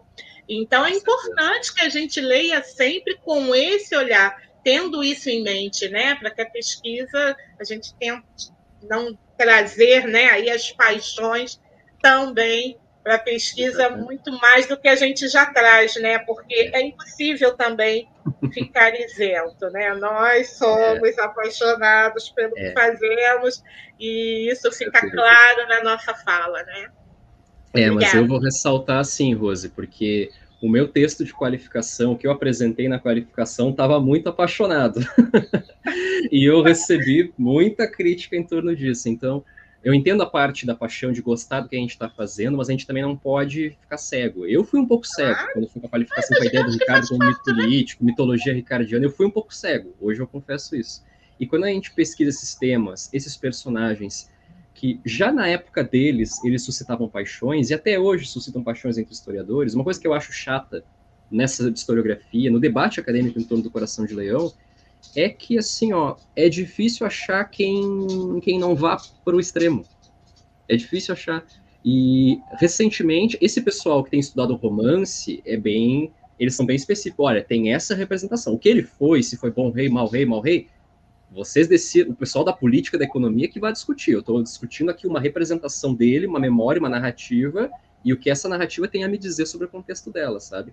E é mais ou menos aí onde eu estou tentando me inserir, sabe? Até porque tanto a crítica, como eu comentei na minha fala, tanto a crítica quanto o discurso, o discurso enaltecedor, eles são criadores de memórias, de percepções específicas. Uhum. E eles são muito interessantes. E o debate é acirradíssimo. Ainda que atualmente a historiografia mais elogiosa do Ricardo ela esteja, de, acredito eu, ganhando, porque ela tem maior número de adeptos, ela está circulando mais no meio acadêmico, não significa que os críticos do Ricardo não sejam bons do que fazem. Eles também são, são historiadores profissionais, gabaritados. Não é, não é, não tão, ninguém está lidando com amadores aqui. Uhum. Eu, eu errei, eu, tô, eu errei muito quando eu fui para a qualificação, muito com essa ideia da narrativa elogiosa do Ricardo, sabe? Botei, introjetei muito isso, sabe? Não, é isso que se diz hoje, então eu vou comprar essa, essa briga aí, né? E não, quando a gente lida com recepção, memória, imaginário, a ideia é tu pegar, tá, tem isso sendo dito, tem isso sendo dito, e o que vai ser feito dessas opiniões? Aí o jogo fica interessante. E principalmente, uma crítica que eu tenho muito ao Gillingham, não confundir a memória, o elogio, construído a posteriori, que é uma questão de memória, como se fosse um indício, um fa factual de que o cara era bom, sabe? Uhum. Que a uma coisa que qualquer pessoa que pesquisa a memória e uso do passado sabe é que o passado pode ser manipulado de milhões de maneiras diferentes, sabe?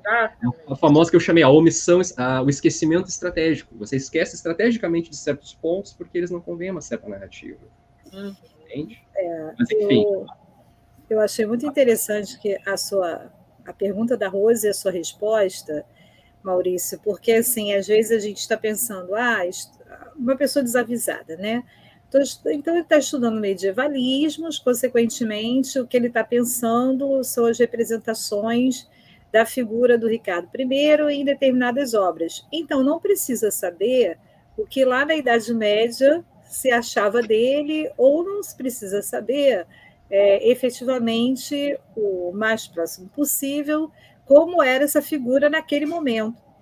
O que eu estou querendo dizer é que estudar medievalismo não é necessariamente né, é, abolir a documentação da própria Idade Exatamente. Média. Né? Exatamente. É, não é você simplesmente fazer um trabalho em cima das representações posteriores. Para você entender as representações posteriores, você vai ter que entender o que existia lá naquele período. Né? Então, quando você foi elencando aí as fontes, foi identificando, bom, tem essa, tem aquela, tem aquela outra, eu li isso, eu li aquilo, aquilo outro, aí você realmente criou ali uma, um, um, um caminho sólido, né? uma caminha para você começar a uhum. deitar uhum. em cima, ou seja, você começou a, uhum. a repetir ali para partir daquele, daquelas referências da Idade Média, pensar as referências que, virão, que vieram depois, né?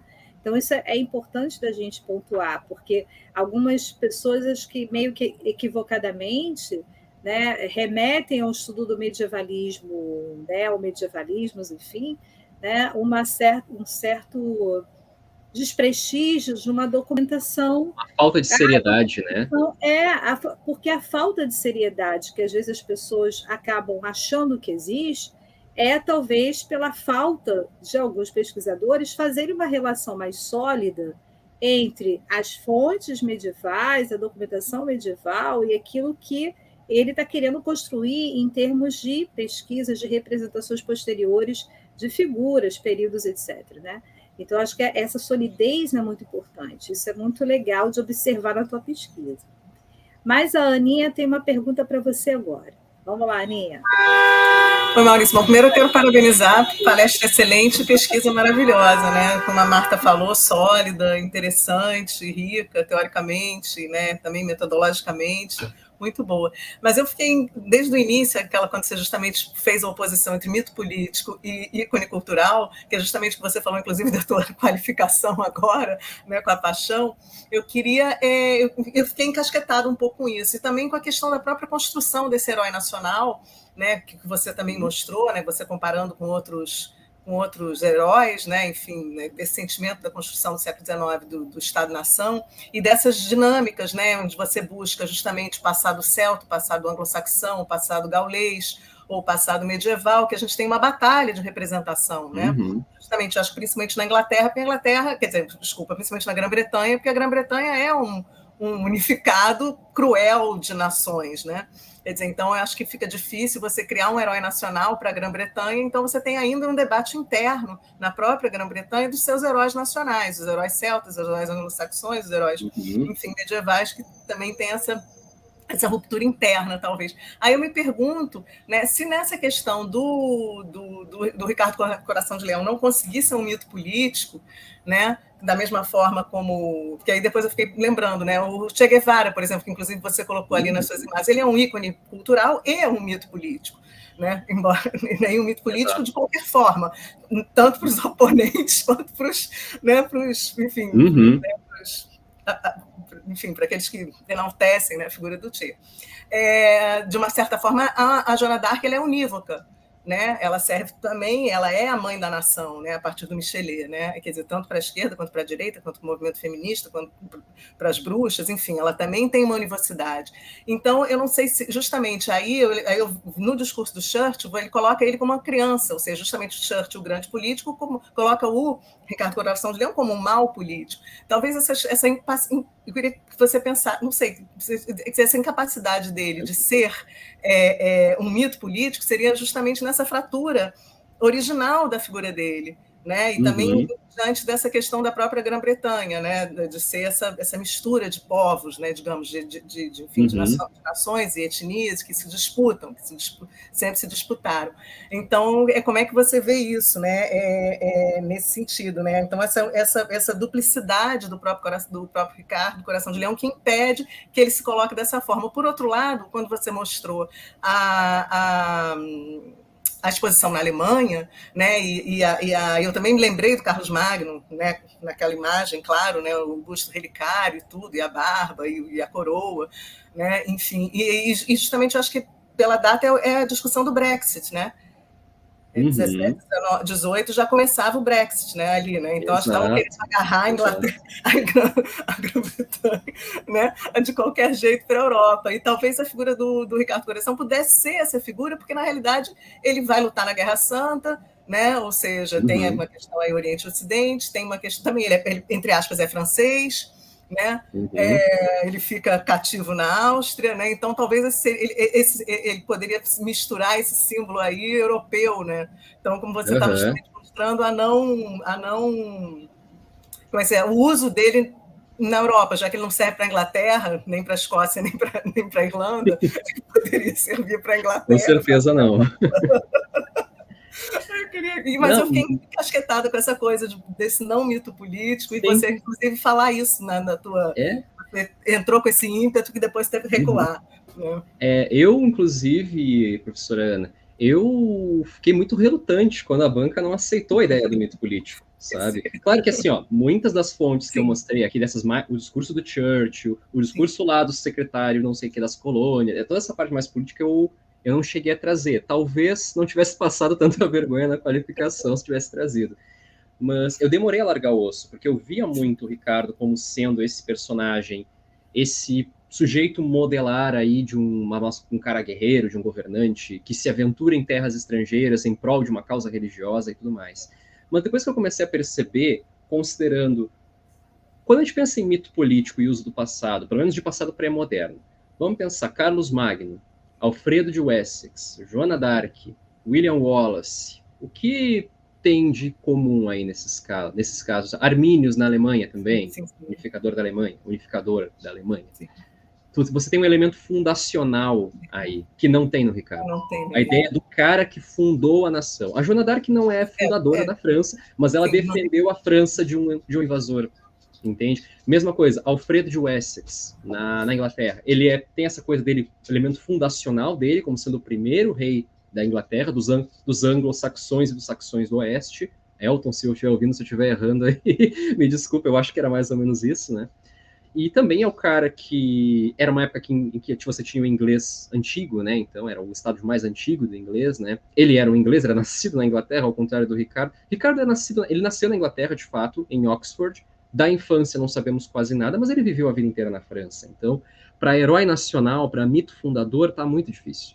O Ricardo não protegeu a Inglaterra de invasores, como o Alfredo fez, como a Boudica fez, como Rainha Elizabeth I fez com a Armada Espanhola, como o Duque de Wellington, o Almirante Nelson fizeram nas, nas guerras napoleônicas. Então, o Ricardo, como herói nacional, ele serve em alguns momentos, mas ele peca naquilo que é fundamental. Entende? E aí, justamente por essa crítica que surge pós-século XVII, com Gibbon, Hume, Runciman e Companhia Limitada, que vão mostrar, falar dele como um sujeito inapto politicamente e um sujeito de um temperamento muito explosivo, ele também não serve como referência de bom político. Mas aí que entra uma coisa muito curiosa, por isso que o período vitoriano ele é tão interessante, justamente por essa pluralidade de narrativas nacionais que estão circulando. Até onde me consta, o, o Ricardo, nosso amigo Ricardinho aqui, ele é quase tão popular ou tão popular quanto foi o Alfredo de Wessex. tão popular quanto. A diferença é que o Alfredo, ele é popular mais no meio político, o pessoal, os políticos Whigs, por exemplo, os liberais britânicos, gostam mais da figura dele, porque evoca a ideia do, do passado anglo-saxão, antes do feudalismo, em que havia um proto-parlamento, os ingleses tinham as suas liberdades. Tem o racismo aí também, né, o anglo-saxonismo racial, que o Alfredo de Wessex, Wessex encaixa muito bem nisso, né. O Ricardo me parece que ele era tão popular quanto, porém em outros meios, em outros nichos. O Ricardo ele é um pouco mais popular entre os Tories, entre os conservadores, que gostam do ideal cavaleiresco medieval, eles veem na figura do cavaleiro medieval a representação quase que o equivalente ao gentleman vitoriano. O que é o gentleman vitoriano? É um homem aristocrata, rico, que tem toda uma norma de conduta em torno dele, ele se veste bem, tem toda uma questão de masculinidade, porque o gentleman vitoriano ele pratica esporte, ele vai caçar nas colônias, ele vai se aventurar no espaço colonial britânico, então eles veem o cavaleiro medieval muito nisso. E o Ricardo, ele se afunila mais a este modelo, da Idade Média cavaleiresca, pós-conquista normanda, Idade Média mais do século XII ali, sabe? A, Idade Média feudal, muitas vezes, né, que tem o amor cortês, esse tipo de Idade Média, sabe? E apesar dele, novamente, para herói nacional não serve muito, mas a gente sabe que a memória ela vai sendo forjada, né? É o mito de que, ah, foi ele que estabeleceu o culto a São Jorge, nosso santo patrono. Ah, ele era amigo do Robin Hood. Ah, ele levava a espada do rei Arthur entende? Ah, ele não era um, ele não era inglês de fato, mas pô, o cara é um exemplo de perseverança, de virilidade, de devoção a uma causa justa. Não conquistou Jerusalém? Não, mas perseverou até o fim quando todo mundo desistiu. É um pouco essa ideia, sabe? Só que, claro, pós período vitoriano, ele já não vai servir tão bem. Ele já não vai ter esse um apelo tão grande quanto ele tinha no período vitoriano. Talvez porque começam começa a se dar mais valor a políticos mais administrativos, qualidades mais burocráticas, né? Então essa ideia do rei guerreiro que que foi lá e executou 300, 3 mil prisioneiros após conquistar a cidade do Acre já não pega muito bem, né? Bom, na época, no 19 já não pegava. Quando a estátua do Ricardo foi colocada em frente ao prédio do parlamento, teve gente que chiou, teve piada, teve até poema satirizando. Então, sempre o Ricardo sempre foi alvo de muito conflito. Ao contrário, me parece que às vezes outros personagens não tem tanto, assim. Me parece que às vezes o Alfredo existe uma certa, não vou dizer unanimidade, na verdade nunca tem, mas ele é mais tranquilo como herói nacional. Os ingleses não brigaram tanto sobre a importância dele na história da Inglaterra. Sempre todo mundo pensa, não, realmente é importante e tudo mais. Outros, como por exemplo, o Eduardo III, uma coisa que eu não cheguei a comentar, é que os círculos mais ligados, autores, artistas, mais ligados à monarquia inglesa, vão construir muitas narrativas em torno do Eduardo III e do seu filho, o Príncipe Negro, né? Porque ele que fundou a Ordem da Jarreteira, a Ordem de Cavalaria que deve lealdade à figura do rei da rainha da Inglaterra, né? Então, são muitos medievalismos, são muitos projetos de nação, cada tipo de representação da Idade Média reforçando um tipo de sociedade ideal. Alguns vão prevalecer, outros vão morrer, Outros vão morrer como projeto político, mas vão sobreviver no cinema, na literatura e por aí vai, né? Não sei se respondi a tua pergunta, não sei se eu deixei alguma não, coisa. Não, não, respondeu, respondeu, claro. E no Shakespeare. Ah, mas sobre o, sobre o porquê do Ricardo não ser um mito político, basicamente, pelo menos para mim, é que, que na, long, na longa duração ele sobrevive melhor como personagem das artes, sabe? Não como o uso, o uso político é pontual se comparado à presença dele nas artes, sabe? As artes é que ajudaram a impulsionar ele, manter ele vivo no, no imaginário da memória coletiva. O uso político é pontual, é em dados momentos, e ele não é, e ele não atinge uma proporção tão grande quanto o Ivan não é do Walter Scott, quanto a estátua que está lá no, no prédio do parlamento, quanto uma série de outras obras que vão ser produzidas ao longo do século. É, mas no Shakespeare também não tem nada que eu me lembre, né? Oi? No Shakespeare. Shakespeare, não. só no, no King John, tem menções ao Ricardo, que eu acho que é o. Acho que é o Arthur, o sobrinho dele, da Bretanha, se não me falha a memória.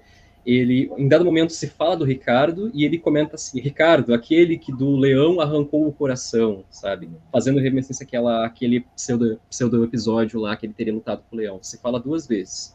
Ele aparece em algumas, ele aparece em algumas peças de, do Robin Hood, do teatro, do teatro elizabetano. Novamente tem esse episódio do leão aí.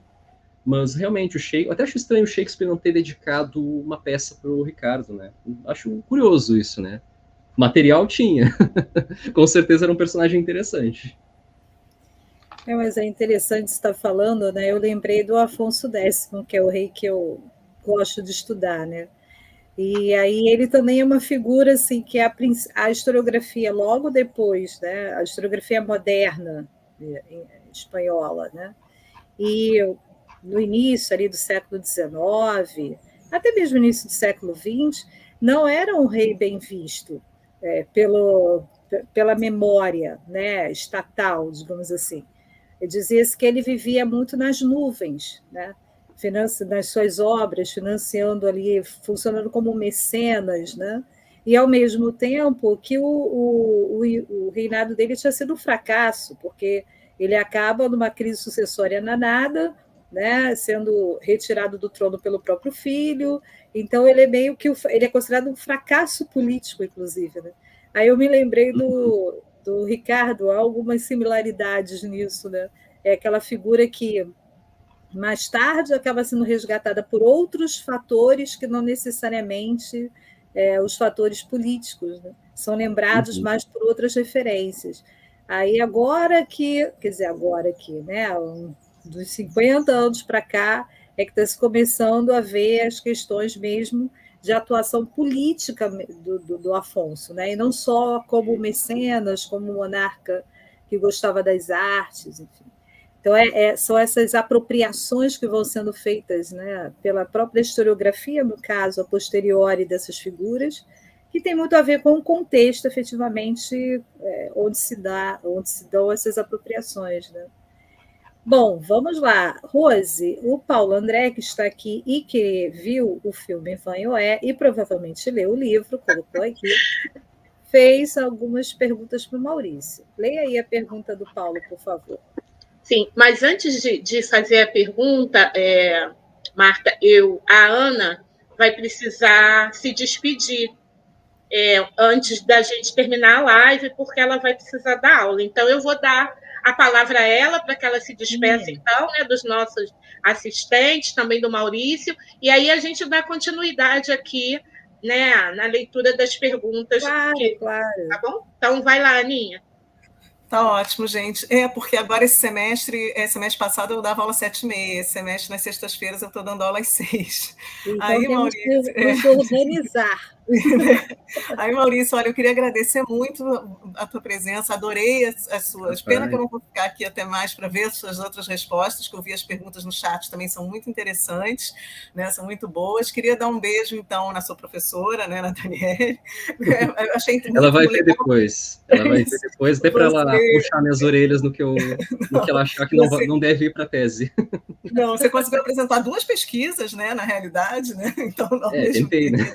Duas pesquisas, então tá, eu gostei muito, um prazer em te conhecer. Espero que você volte aqui, né, assim que defender a sua tese, então que volte, né, para mostrar todos os resultados. Meninas, um grande beijo. Luísa, um beijo. Rose, Marta. Valeu, gente. Obrigada aí. Obrigada, Ana, pela presença. Prazer. Beijo. Tchau, Aninha. Beijo. Até a próxima. Beijo. Bom, gente, então agora sim eu vou dar continuidade e Vou fazer a pergunta com muita honra, porque é pergunta do Paulo André. Paulo André, é um ah. prazer enorme te ter aqui com a gente. Foi meu formador também, Maurício, eu não sei se você sabe. Paulo André também faz parte da minha trajetória, e Olha desde só. a arquivologia na Unirio, que foi o meu primeiro curso de graduação. Então, é um querido que participa aí da minha formação há bastante tempo. Então, uma honra, uma alegria sempre tê-lo aqui. Então, já deixo aqui meu beijo carinhoso e o abraço. vou fazer só a leitura dessa pergunta. Maurício, em sua pesquisa, você percebeu, estudou a utilização da imagem do rei Ricardo na historiografia militar como guerreiro ideal? É possível identificar uma singularidade em seu comando, atuação? Depois ele continua. A imagem do rei Ricardo foi associada aos antigos no período e fontes estudadas por você? Bom, Paulo, primeiramente, fico lisonjeado aí que tu tenha ficado aí todo esse tempo assistindo. Já vamos para duas horas e quarenta, aí estava no inicinho e agora está aí de novo. Não sei se ficou o tempo todo, se foi voltou, mas fico muito feliz que tenha tirado aí um tempinho aí para assistir o aluno, né? Vou tentar não envergonhar meu orientador aí nas respostas. Né? tentar fazer jus aí. Então, na historiografia eu não conheço, não me interei tanto assim de historiadores militares que falam sobre o Coração de Leão, professor? Eu entendo um pouco mais dos autores que são mencionados no campo, né? Gillingham, Jean Fleury, Runciman, que geralmente ou são historiadores de Inglaterra ou são historiadores de cruzadas, né? Se os historiadores de cruzada já entram nessa categoria de história militar, afinal de contas, cruzada é uma guerra santa, envolve todo um esforço logístico, estratégico, operacional, então já podemos envolver aí o Thomas Asbury, o Runciman, entre vários outros nomes aí que vão, Markovski também, que já se enquadrariam aí, né? Se haveria uma singularidade no comando dele, olha, professor, a crônica, ela tem o problema de que a crônica é o documento é o documento político da época. Então, assim, ó, a crônica ela sempre dá uma enaltecida, ela idealiza um pouco, ela vai focar muito no protagonismo dele, em centralizar todas as forças uh, é, humanas da Terceira Cruzada dentro, em torno dele, né? Ele vai focar muito na liderança do, do Ricardo Coração de Leão, como ao chegar em Acre, que estava sofrendo um cerco, até então capitaneado por Felipe Augusto, como o Ricardo chegou lá, decidiu o conflito e após isso Felipe ficou louco de inveja, se mordeu e resolveu ir embora para dar para meter meter faca nas costas do Ricardo, né, tramar lá com o João Sem Terra. Então, a, no sentido de operações e questões militares, as crônicas elas vão muito nesse sentido, sabe, de mostrar às vezes como outros nobres às vezes têm inveja do Ricardo ou em certos momentos ele supera outra, outras figuras, como o próprio Felipe Augusto, né? Que era um rei, era rei dele. Vamos lembrar que Felipe era, era soberano do Ricardo, Ricardo era vassalo do rei Felipe, né? Porque Ricardo era duque da Normandia, mas Felipe era rei da França. Né? Então, no contexto francês, o Ricardo era, era vassalo dele, né? Mas em termos de operação, a gente vai encontrar isso talvez um pouco na historiografia, não tanto nas fontes. Então, se comenta muito sobre algumas manobras na campanha de Arzuf, na campanha não, na batalha na planície de Arzuf, se comenta muito sobre como ele teria manejado um pouco as tropas ali, né, algumas manobras que ele teria feito, mas geralmente, tanto em Arzuf quanto em Jafar, se dá uma ênfase um pouco maior à coragem dele de entrar em campo de batalha, de se mostrar como um homem de ação, dele personificar muito esse ideal do rei cavaleiro, ou seja, do sujeito que não está ali só comandando, não está ali só mandando os seus homens lutarem, ele está no centro da ação. Ele vai à frente dos seus soldados, ele luta realmente, ele chega a brandir sua espada, desafiando os soldados sarracenos para confrontos individuais, para duelos, né? O que vai abrir margem para os críticos do Ricardo depois chamarem ele de, pô, o cara tá se, tá se arriscando aí desnecessariamente, sabe? O, em vez de mandar os soldados lutarem, que seria talvez uma atitude mais comedida, mais estratégica, mas os cronistas vão focar muito nessa participação efetiva dele nos combates, entende? Tanto é que ele morre em Chalu Chabron justamente por isso, né? Ele estava lá circulando, castelo já havia sido conquistado, até que ele sai sem armadura e leva uma flechada, né? E acontece aquela coisa que eu comentei anteriormente. Eu fico devendo, eu acho, um pouco, Paulo, porque sobre a questão das manobras, das táticas que foram utilizadas, mas existe um debate, eu acho que o Thomas Asbridge suscita aí, levanta isso, de que talvez o Ricardo conseguisse pegar Jerusalém. Talvez ele tivesse recursos humanos e econômicos para tomar Jerusalém, só que não conseguiria manter por muito tempo, logo não adiantaria nada. Então, o Thomas Asbridge fala disso num livro dele de 2018, que é um livro bem pequeno, acho que mal, não tem nem 100 páginas, e que eu acho que sintetiza muito bem o debate sobre esse personagem. É um livro que eu acho bastante sóbrio, apesar de comprar a briga a favor dos ricardólatras, ou seja, dos elogiosos em torno do, dos fãs do Ricardo, né? Mas ele também não faz isso de maneira cega, ele faz de maneira que eu considero pelo menos razoável, né? E ele comenta que possivelmente o Ricardo tinha homens, recursos e talento militar também, estratégico, logístico, para conquistar Jerusalém. Só que, àquela altura do campeonato, muitas lideranças já haviam debandado. Vamos lembrar que, para quem sai a cruzada, o, a casa fica desprotegida. Então, o Ricardo foi o melhor exemplo disso, porque o irmão dele estava tramando com o Felipe, sabe? E isso acontece em microescala também. Nobres menores, barões, condes, eles também, quando você, eles deixam a, os territórios deles para lutar na cruzada, vai acontecer coisa em casa que eles não estão sabendo, sabe? Gol, desde golpe, traições dos mais diversos tipos e tudo mais. Então, no momento em que vários nobres já debandam, é, você perde homens, você perde recurso, fica mais a diplomacia já não é tão eficiente. Então, se em vários momentos, e isso a gente percebe isso na diplomacia da Terceira Cruzada, na maneira como a coisa é negociada, se em vários momentos o Saladino vai dizendo para o Ricardo, olha, eu te dou isso, isso, aquilo, outro, deixa Jerusalém, sabe? E o Ricardo, não, não, não, não, não, não, eu vou continuar lutando. Em vários momentos o Ricardo segue nessa. Só que em dado momento ele vai dizer, tá, beleza. É o, que eu, é o melhor que eu consigo mesmo, sabe? Vamos fazer essa trégua aí. E ele estabelece a trégua. Três dias, três, três anos, três meses e três dias. Ele não pode... Ninguém pode invadir Jerusalém. Os, os cristãos podem peregrinar à vontade, né? Então ninguém vai ser assediado nem nada mas a gente percebe isso muito pela questão dos recursos, possivelmente, né? Porque conforme mais os nobres demandam, mais nobres debandam, menos recurso você tem. Então, pelo menos o que eu sei é basicamente isso. Talvez ele tivesse recursos para conquistar Jerusalém, mas não conseguiria mantê-la por muito tempo. E Ricardo também não fazia ideia de quanto recurso Saladino tinha. O que se tinha até então é que Saladino era um grande chefe invencível, sabe? O grande, o anticristo, chamam, chamam ele até de anticristo, né? Então, Hoje já se o Asbridge chega a comentar que talvez o Saladino não tivesse com aquela bola toda, talvez não tivesse, mas vamos lembrar que assim, ó, o Saladino ele tinha tipo o dobro da idade do Ricardo.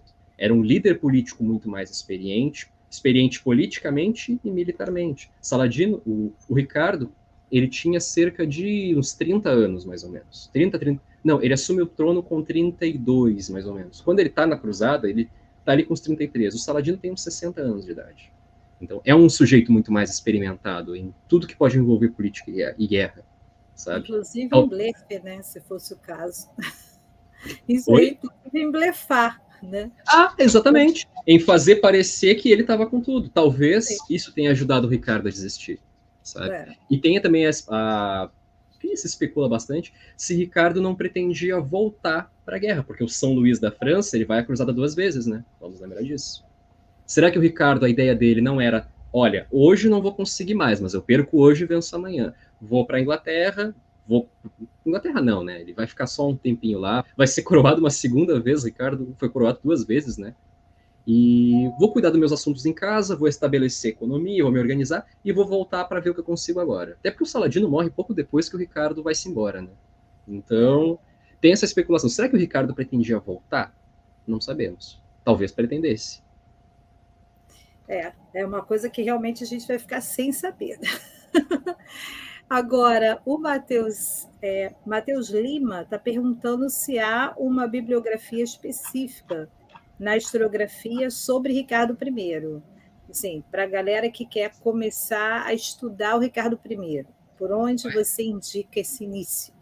Ué, é um dos personagens mais pesquisados que se tem aí, né? E além de ser um personagem muito pesquisado, é um personagem que muita gente se embesta a falar sem conhecer. Como todo personagem famoso, assim como Carlos Magno, Joana d'Arc, William Wallace, um Rei Arthur, um Robin Hood, a pessoa tem muita gente que se arrisca a falar sem necessariamente saber muita coisa, né? E eu acho que o Ricardo sofreu muito na historiografia por isso, por falta, por abundância de pessoas que arriscam falar e poucas pessoas que são especializadas na, na história dele, né? Mas vamos indicar coisas que são acessíveis. Thomas Asbridge tem um livro chamado Richard I, Richard I, sabe, um em algarismo romano, né?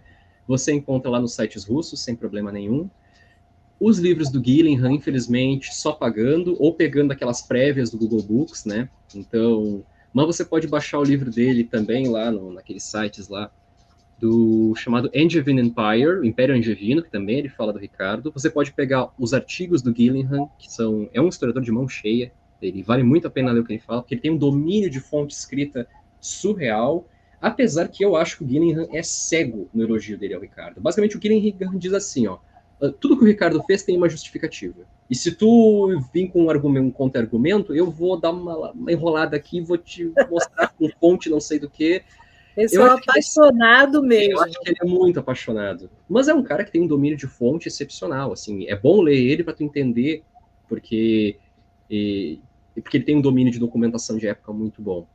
Asbridge vale a pena. Jean Fleury tem um livro excelente, mas infelizmente você só encontra para comprar, tem que comprar ele, porque baixa, pirateado eu nunca encontrei. Mas você pode ler o artigo da Roberta e da Luísa, brasileiro, pesquisa brasileira. Então, onde o, o, artigo das meninas, da Roberta. Aliás, a Roberta Dentes e a Luísa, a Ana Luísa, já estiveram aqui no Foro Medieval. Exatamente, tá, já estiveram aqui.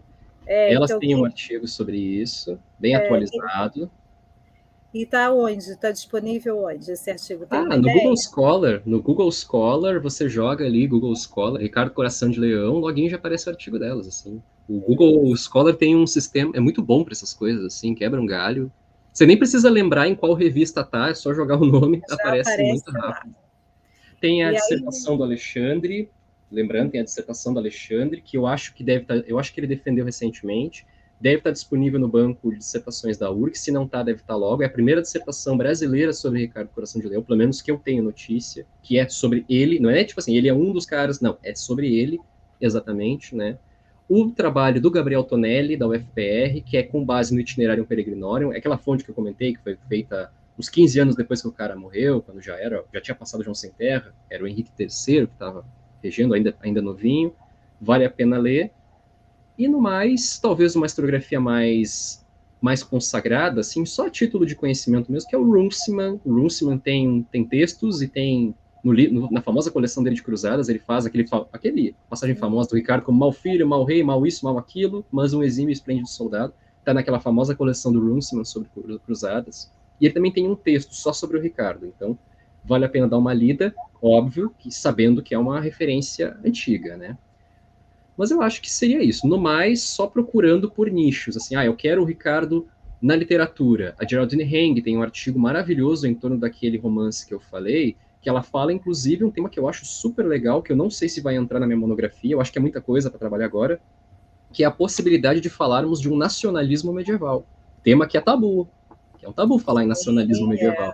É, é controverso. É um e ela defende... É espinhoso, né? Uma ideia espinhosíssimo. É. Só que tem uma nova leva agora de pesquisadores ingleses que dizem dá para falar de nacionalismo medieval. Não é igual ao nacionalismo moderno, não é. Tem, é balizado por outras forças, mas dá. E ela vai falar com base no romance Cardelion, que o romance cria o Ricardo, ele elimina a ideia do Ricardo como um francês, como um, como um angevino, e cria ali a ideia do Ricardo como um herói nacional.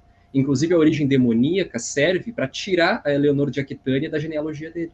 Ele é filho uhum. de Henrique com uma princesa demônia lá das Conchuchina, lá do. Joga fora Eleonor, que já era uma figura bastante controversa, né? Sim, sim, sim. Uma figura magnífica também, né? Convenhamos. Ah, maravilhosa, nossa, aquela, aquele livro da Meryl Brad, né? Sobre a ah. Eleonor da Aquitânia, é, é clássico e belíssimo, né? É uma uhum. figura muito interessante. Para quem não está tá assistindo, né? A Eleonora era mãe, Eleonora da Quitânia é mãe do Ricardo I, uma, uma das mulheres mais interessantes da Idade Média, uma trajetória registrada, né, que a gente conhece, é muito interessante.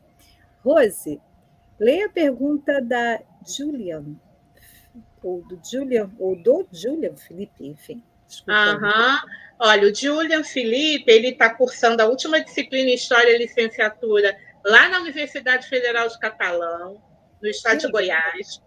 Então, bem super bem-vindo, do William. Prazerzão ter você aqui com a gente. Desculpa não conseguir ler o seu nome adequadamente. A professora que é míope.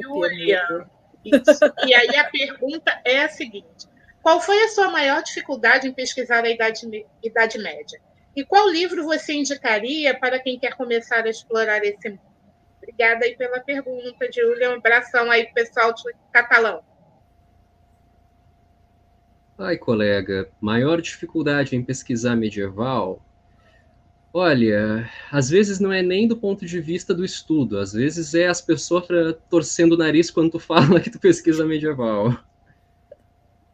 É, acho que todo medievalista que... de qualquer geração, pode ser o medievalista já professor, já aposentado, o pessoal novinho que está começando agora, eu que estou terminando o doutorado, sempre vai ter uma experiência para compartilhar nesse sentido, assim, das pessoas torcer o nariz, né? Eu ainda me safei um pouco disso porque eu pesquiso recepção, usos do passado, e eu, ah, eu faço esse esforço gigantesco. Assim. Ainda quando eu estou falando aqui que é público é majoritariamente medievalista, eu fico, eu não me, eu não esquento tanto com isso. Mas quando é em congresso tipo de amostra universitária, eu faço um esforço tremendo para não, não falar grego com as pessoas, sabe? falar o mais didaticamente possível. Então eu ainda consegui meio que diblar um pouco assim, mas infelizmente a regra no campo é quando você pesquisa medieval, as pessoas tipo, medieval, sabe? Nossa, para quê? pra então, é muito isso, é. E tem a dificuldade do ponto de vista metodológico também do estudo, né? Entender línguas antigas, e não só a questão do latim, sabe? ou de outros idiomas, como o inglês medieval. Eu gosto muito de, do inglês médio, Middle English, né, que é o idioma lá do Chaucer, dos Contos da Cantuária, do Sir Gawain Cavaleiro Verde e do romance do Ricardo, que eu estou trabalhando agora na monografia do Cean. Mas também aquela coisa de você saber ler uma imagem medieval, a arte medieval ela não opera da mesma maneira que a arte moderna, sabe? Fazer esse exercício de, de estranhamento, sabe? Entender que aquela arte ali, o que eu estou vendo pode não ser bem isso que está querendo dizer, sabe? Tem essas dificuldades do ponto de vista institucional e do ponto de vista metodológico. Mas do ponto de vista metodológico, você vai encontrar um monte de pessoas para te ajudar. Tudo que a universidade aí de curso de história tem professor de medieval que pode te ajudar. Pessoal aqui do foro medieval também. E agora aí com os laboratórios tudo fazendo live, tudo fazendo eventos virtuais, você Muita vai encontrar gente. muito material aí. É só encontrar o teu nicho, teu objeto, ver qual laboratório, qual professor está orientando e te entrosar ali com a galera, porque nessa troca, nessa questão de trajetórias, a gente já acaba se entendendo aí. E com certeza tu vai ter um caminho muito mais fácil do que eu, ou até que o pessoal aqui da UFPEL que começou antes de mim, tipo a Amanda, por exemplo, que trabalha com arquitetura, iconografia, nossa, era só ela aqui, né, da, na UFPEL trabalhando com isso, sabe? Agora o campo tá maior, tem um monte de gente ali, dos alunos da Dani, mas a tendência é crescer, é crescer, é ficar mais acessível, e é isso aí. Para começar, eu vou fazer um merchan do o que foi meu livro de cabeceira na graduação, que é o Heróis e Maravilhas da Idade Média do Legoff. Eu acho, assim, ó, verbetes curtos, fala de Robin Hood, fala de Rei Arthur, fala de castelo medieval, fala de cavalaria, só não fala de Ricardo Coração de Leão. Fala de. É um livro voltado muito à história do imaginário, né? Do imaginário medieval. Ele é meio que uma versão quase que comercial daquele livro lá de 80 do Legoff chamado Imaginário Medieval. É quase que uma versão comercial desse livro, que ele é pequenininho assim, e os verbetes são todos assim na casa de oito páginas cada coisa. Fala do Carlos Magno também, fala das valquírias da mitologia nórdica, assim. Nada ali é muito aprofundado, mas assim, ó, eu acho que por um graduando, assim, uma pessoa que está se interessando por medieval, eu acho que é um livro fascinante. Tem erros? Tem. Eu identifiquei uns erros lá, por exemplo, na sessão do Robin Hood, sabe? Que o Legoff, eu acho que ele, ele dá a entender algumas coisas que não estão bem corretas, mas eu acho que para um momento inicial é uma leitura muito cativante que vale a pena fazer. É, eu acho que assim, né, quando a gente começa a estudar a Idade Média, como qualquer coisa, né, como qualquer área, mas a Idade Média tem uma certa dificuldade mesmo, né, é, em função das pessoas, primeiro, terem uma visão estereotipada sobre a Idade Média e acabarem levando né, essa visão ao longo da sua carreira, às vezes até universitária. Então, por isso, realmente, algumas pessoas torcem o nariz, né, ah, Idade Média e tal, né?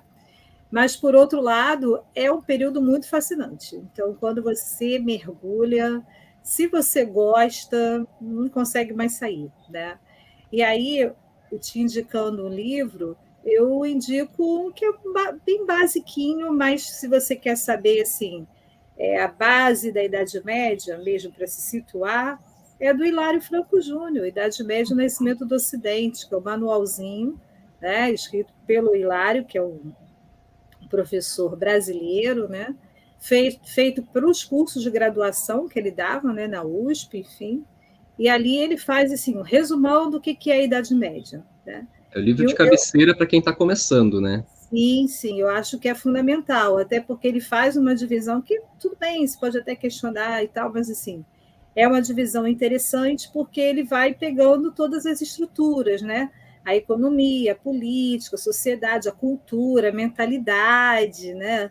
Uhum. Então ele vai criando ali um leque interessante, vai intercalando, né, os, os, os elementos, né, o, referentes à Idade Média, os conteúdos apresentando fontes. Então, é, Idade Média, Nascimento do Ocidente, do professor Hilário Franco Júnior, vende aí direto nas livrarias, você compra Sim. no Encontra baratinho. Você até deve encontrar né, de outras maneiras, mas que a gente não vai dizer. Enfim, então você pode adquirir, é baratinho, é tranquilaço. Eu acho que vai te ajudar se você quer mergulhar aí na Idade Média e meio que se situar. E fora isso, é acompanhar né, as lives, acompanhar os grupos, é pegar a dica do Maurício aí, ver mais ou menos a tua área, que te interessa mais, seguir o pessoal no Instagram. no YouTube, aí você vai poder mergulhar e acabar se encontrando né, dentro do, da Idade Média, ou dentro dos temas medievais. E aproveitar enquanto tem esse monte de evento virtual acontecendo. É. Né? Não, a gente ainda não sabe ainda se vai voltar ao presencial, se vai ficar um, um pouco de cada. Sim. Então vamos aproveitar que tem tanto evento virtual acontecendo aí. A tendência é a gente ir diminuindo o virtual para ficar também no presencial, né? Mas com o pessoal daqui do Foro Medieval não se preocupa não, porque a gente gostou da parte virtual, então nós vamos continuar aqui. Ah, nós Todos também. Lá em, lá em Pelotas. Eu lá, eu estou aqui em Pelotas. Né? É, olha que beleza. Se não fosse essa tecnologia, a gente não ia conseguir ouvir o Maurício. Com certeza. Né? Então, nós vamos continuar com os eventos virtuais até justamente para poder é, explorar as pessoas que a gente não conhece, né? o conhecimento das pessoas que estão em outros lugares, que a gente teoricamente, às vezes passam aqui convidados pelo foro que a gente não, não conhece é, antes de chegar aqui, mas a gente gostou do trabalho, a gente ouviu falar e a gente chama, né? Então, a possibilidade de ouvir bons pesquisadores, ter uma palestra maravilhosa como a gente teve hoje, aprender coisas, né, é fundamental. Então, todas as sextas-feiras a gente está por aqui. Geralmente, a cada 15 dias a gente tem uma live fechada e nos outros 15 a gente vai liberando as lives que nós vamos fazendo. Então, toda sexta-feira tem alguma atividade aqui no canal Foro Medieval. É só você se inscrever aí no canal, tá? Se inscreve, bota lá no inscrito, que você vai recebendo a notificação. Quando a gente fizer uma live, você já vai ser notificado. Além disso, se você quiser saber mesmo né, o que vai rolar, quem vai ser o nosso próximo convidado, se inscrever para a live, é só ir lá no Instagram. A gente sempre divulga por lá. O nosso perfil é PENUERG. Olha, tem o PEN UFRJ, somos parceiros tá? Na verdade, somos uma coisa só, mas nós atuamos em duas instituições. Então, tem a UFRJ e a UERJ. Você vai poder, tanto no PEN UFRJ quanto no PEN UERJ, você tem atividade. Mas se você quiser saber o que rola no Foro Medieval, segue o PEN UERJ no Instagram, que toda, toda semana a gente está lá colocando alguma atividade nova, tá bom? Bom, agora Maurício, a gente vai se despedir, Rose vai se despedir do público, você também, e aí eu fecho a live. Bom, vamos lá. Julian, também vou te dar uma indicação aqui rapidinho, o Chris Wickham, né? Também agora é um mais atual, que é o Europa Medieval. Acho que também vale a pena você ler, coloca aí no Google, Chris Wickham, e também dá para encontrar daquele jeitinho que a gente não pode falar muito, caso não seja acessível a compra no momento, mas você encontra na internet. Acho que também é uma boa leitura para você começar a ter contato com a Idade Média, tá bom? E aí, me aproveitando, de, falando com Julian, né, e já é, cumprimentei o Paulo André, cumprimento também a cada um que estiveram aqui conosco, porque quem está me conhecendo agora, quem está tendo contato com o foro hoje, é, e quem já me conhece sabe que eu gosto de colocar todo mundo no potinho do afeto. Né? Aqui é um espaço de conhecimento, mas também é um espaço de afeto. Então, é nessa hora que eu faço a farta distribuição de beijos e abraços. Então, começo com a Luísa, Luísa Lopes, nossa bolsista, agradecendo a ela pelo suporte. Ela está aqui nos bastidores, tá, pessoal? Mas ela não é menos importante. Aliás, sem ela, aqui, o nosso também assessor Rodrigo Marques, esse, essa live não aconteceria. Então, Lu, um beijo, queridona. Rodrigues Chaban, Verônica, um beijo, queridona. João Pedro dos Santos, um beijo. Anderson Pereira, João Dias, João Pedro dos Santos, Lívia Maria, Carlos Mesquita, Lucas Mota, a Sabrine Cordeiro, nossa colega aqui do PENUERJ, beijo, queridona. Carlos Mesquita, acho que eu já tinha dito, Sara Bittencourt, Jorge André Ferreira Queiroz Júnior, Márcio Sá, nossa querida Roberta Bentes, aqui citada várias vezes, que tem também um programa dela aqui gravado, então acompanhem, maratone a gente aí no nosso foro e assistam também a live dela junto com a Ana Luísa Mendes, que foi ó, Muito maravilhosa. Boa. beijo, querida. Ah, e parabéns aqui publicamente à mais nova doutoranda né, da UFPR. Então, te aplaudimos, queridona. Parabéns para você. A pessoa sabe de tudo, né? Impressionante. E, e quem mais for assistir, pessoal, depois. Ah, tem aqui Matheus Lima, a professora Van Van Matos, que falou: ó, apenas um semideus da história compartilhando seus conhecimentos aqui neste recinto. Muito obrigada por esse passeio no mundo medieval. Olha isso aí, cara, um semideus da história. Isso aí. Acolhe, queridão, enfim. E todos os demais que vierem a nos assistir, o meu muito obrigada, né, em nome aqui da equipe do Foro Medieval. Um beijo enorme, um abraço caloroso, na esperança de que nos encontremos novamente em breve no próximo programa. Maurício, muito obrigada mais uma vez por aceitar esse convite, passar essa tarde maravilhosa com a gente. Ó, o tempo passou e a gente nem percebeu, porque aqui é assim, a gente fica, a gente se deleita em estar aqui e pelo visto, você curtiu também. Então, querido, que essa seja a primeira de ó, várias outras vezes. E boa sorte aí nos seus estudos, no avanço das suas pesquisas, uma boa defesa. E a gente vai aí se falando e te esperamos aqui depois para apresentar os resultados da sua pesquisa e já com seu título de doutor. Beleza? Um beijo para você, extensivo a sua orientadora, né, a professora Daniele Galindo, que conheci no último encontro né, internacional de estudos medievais, no EIEM, ela foi coordenadora da mesa onde apresentei trabalho. Então, Daniele, um beijo para você. Marta, um beijo, queridona, obrigada pela companhia de sempre. Galera, boa sexta, bom final de semana, continuem sextando da melhor maneira e até a próxima. Sigam a gente, continuem com a gente aí. Curtam e indiquem, ó, essa live é muito boa, muita gente tem de assistir isso aqui, tá bom? Beijo grande, até a próxima.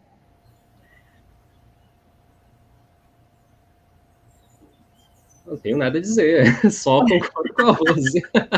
Rose fechou super bem aí.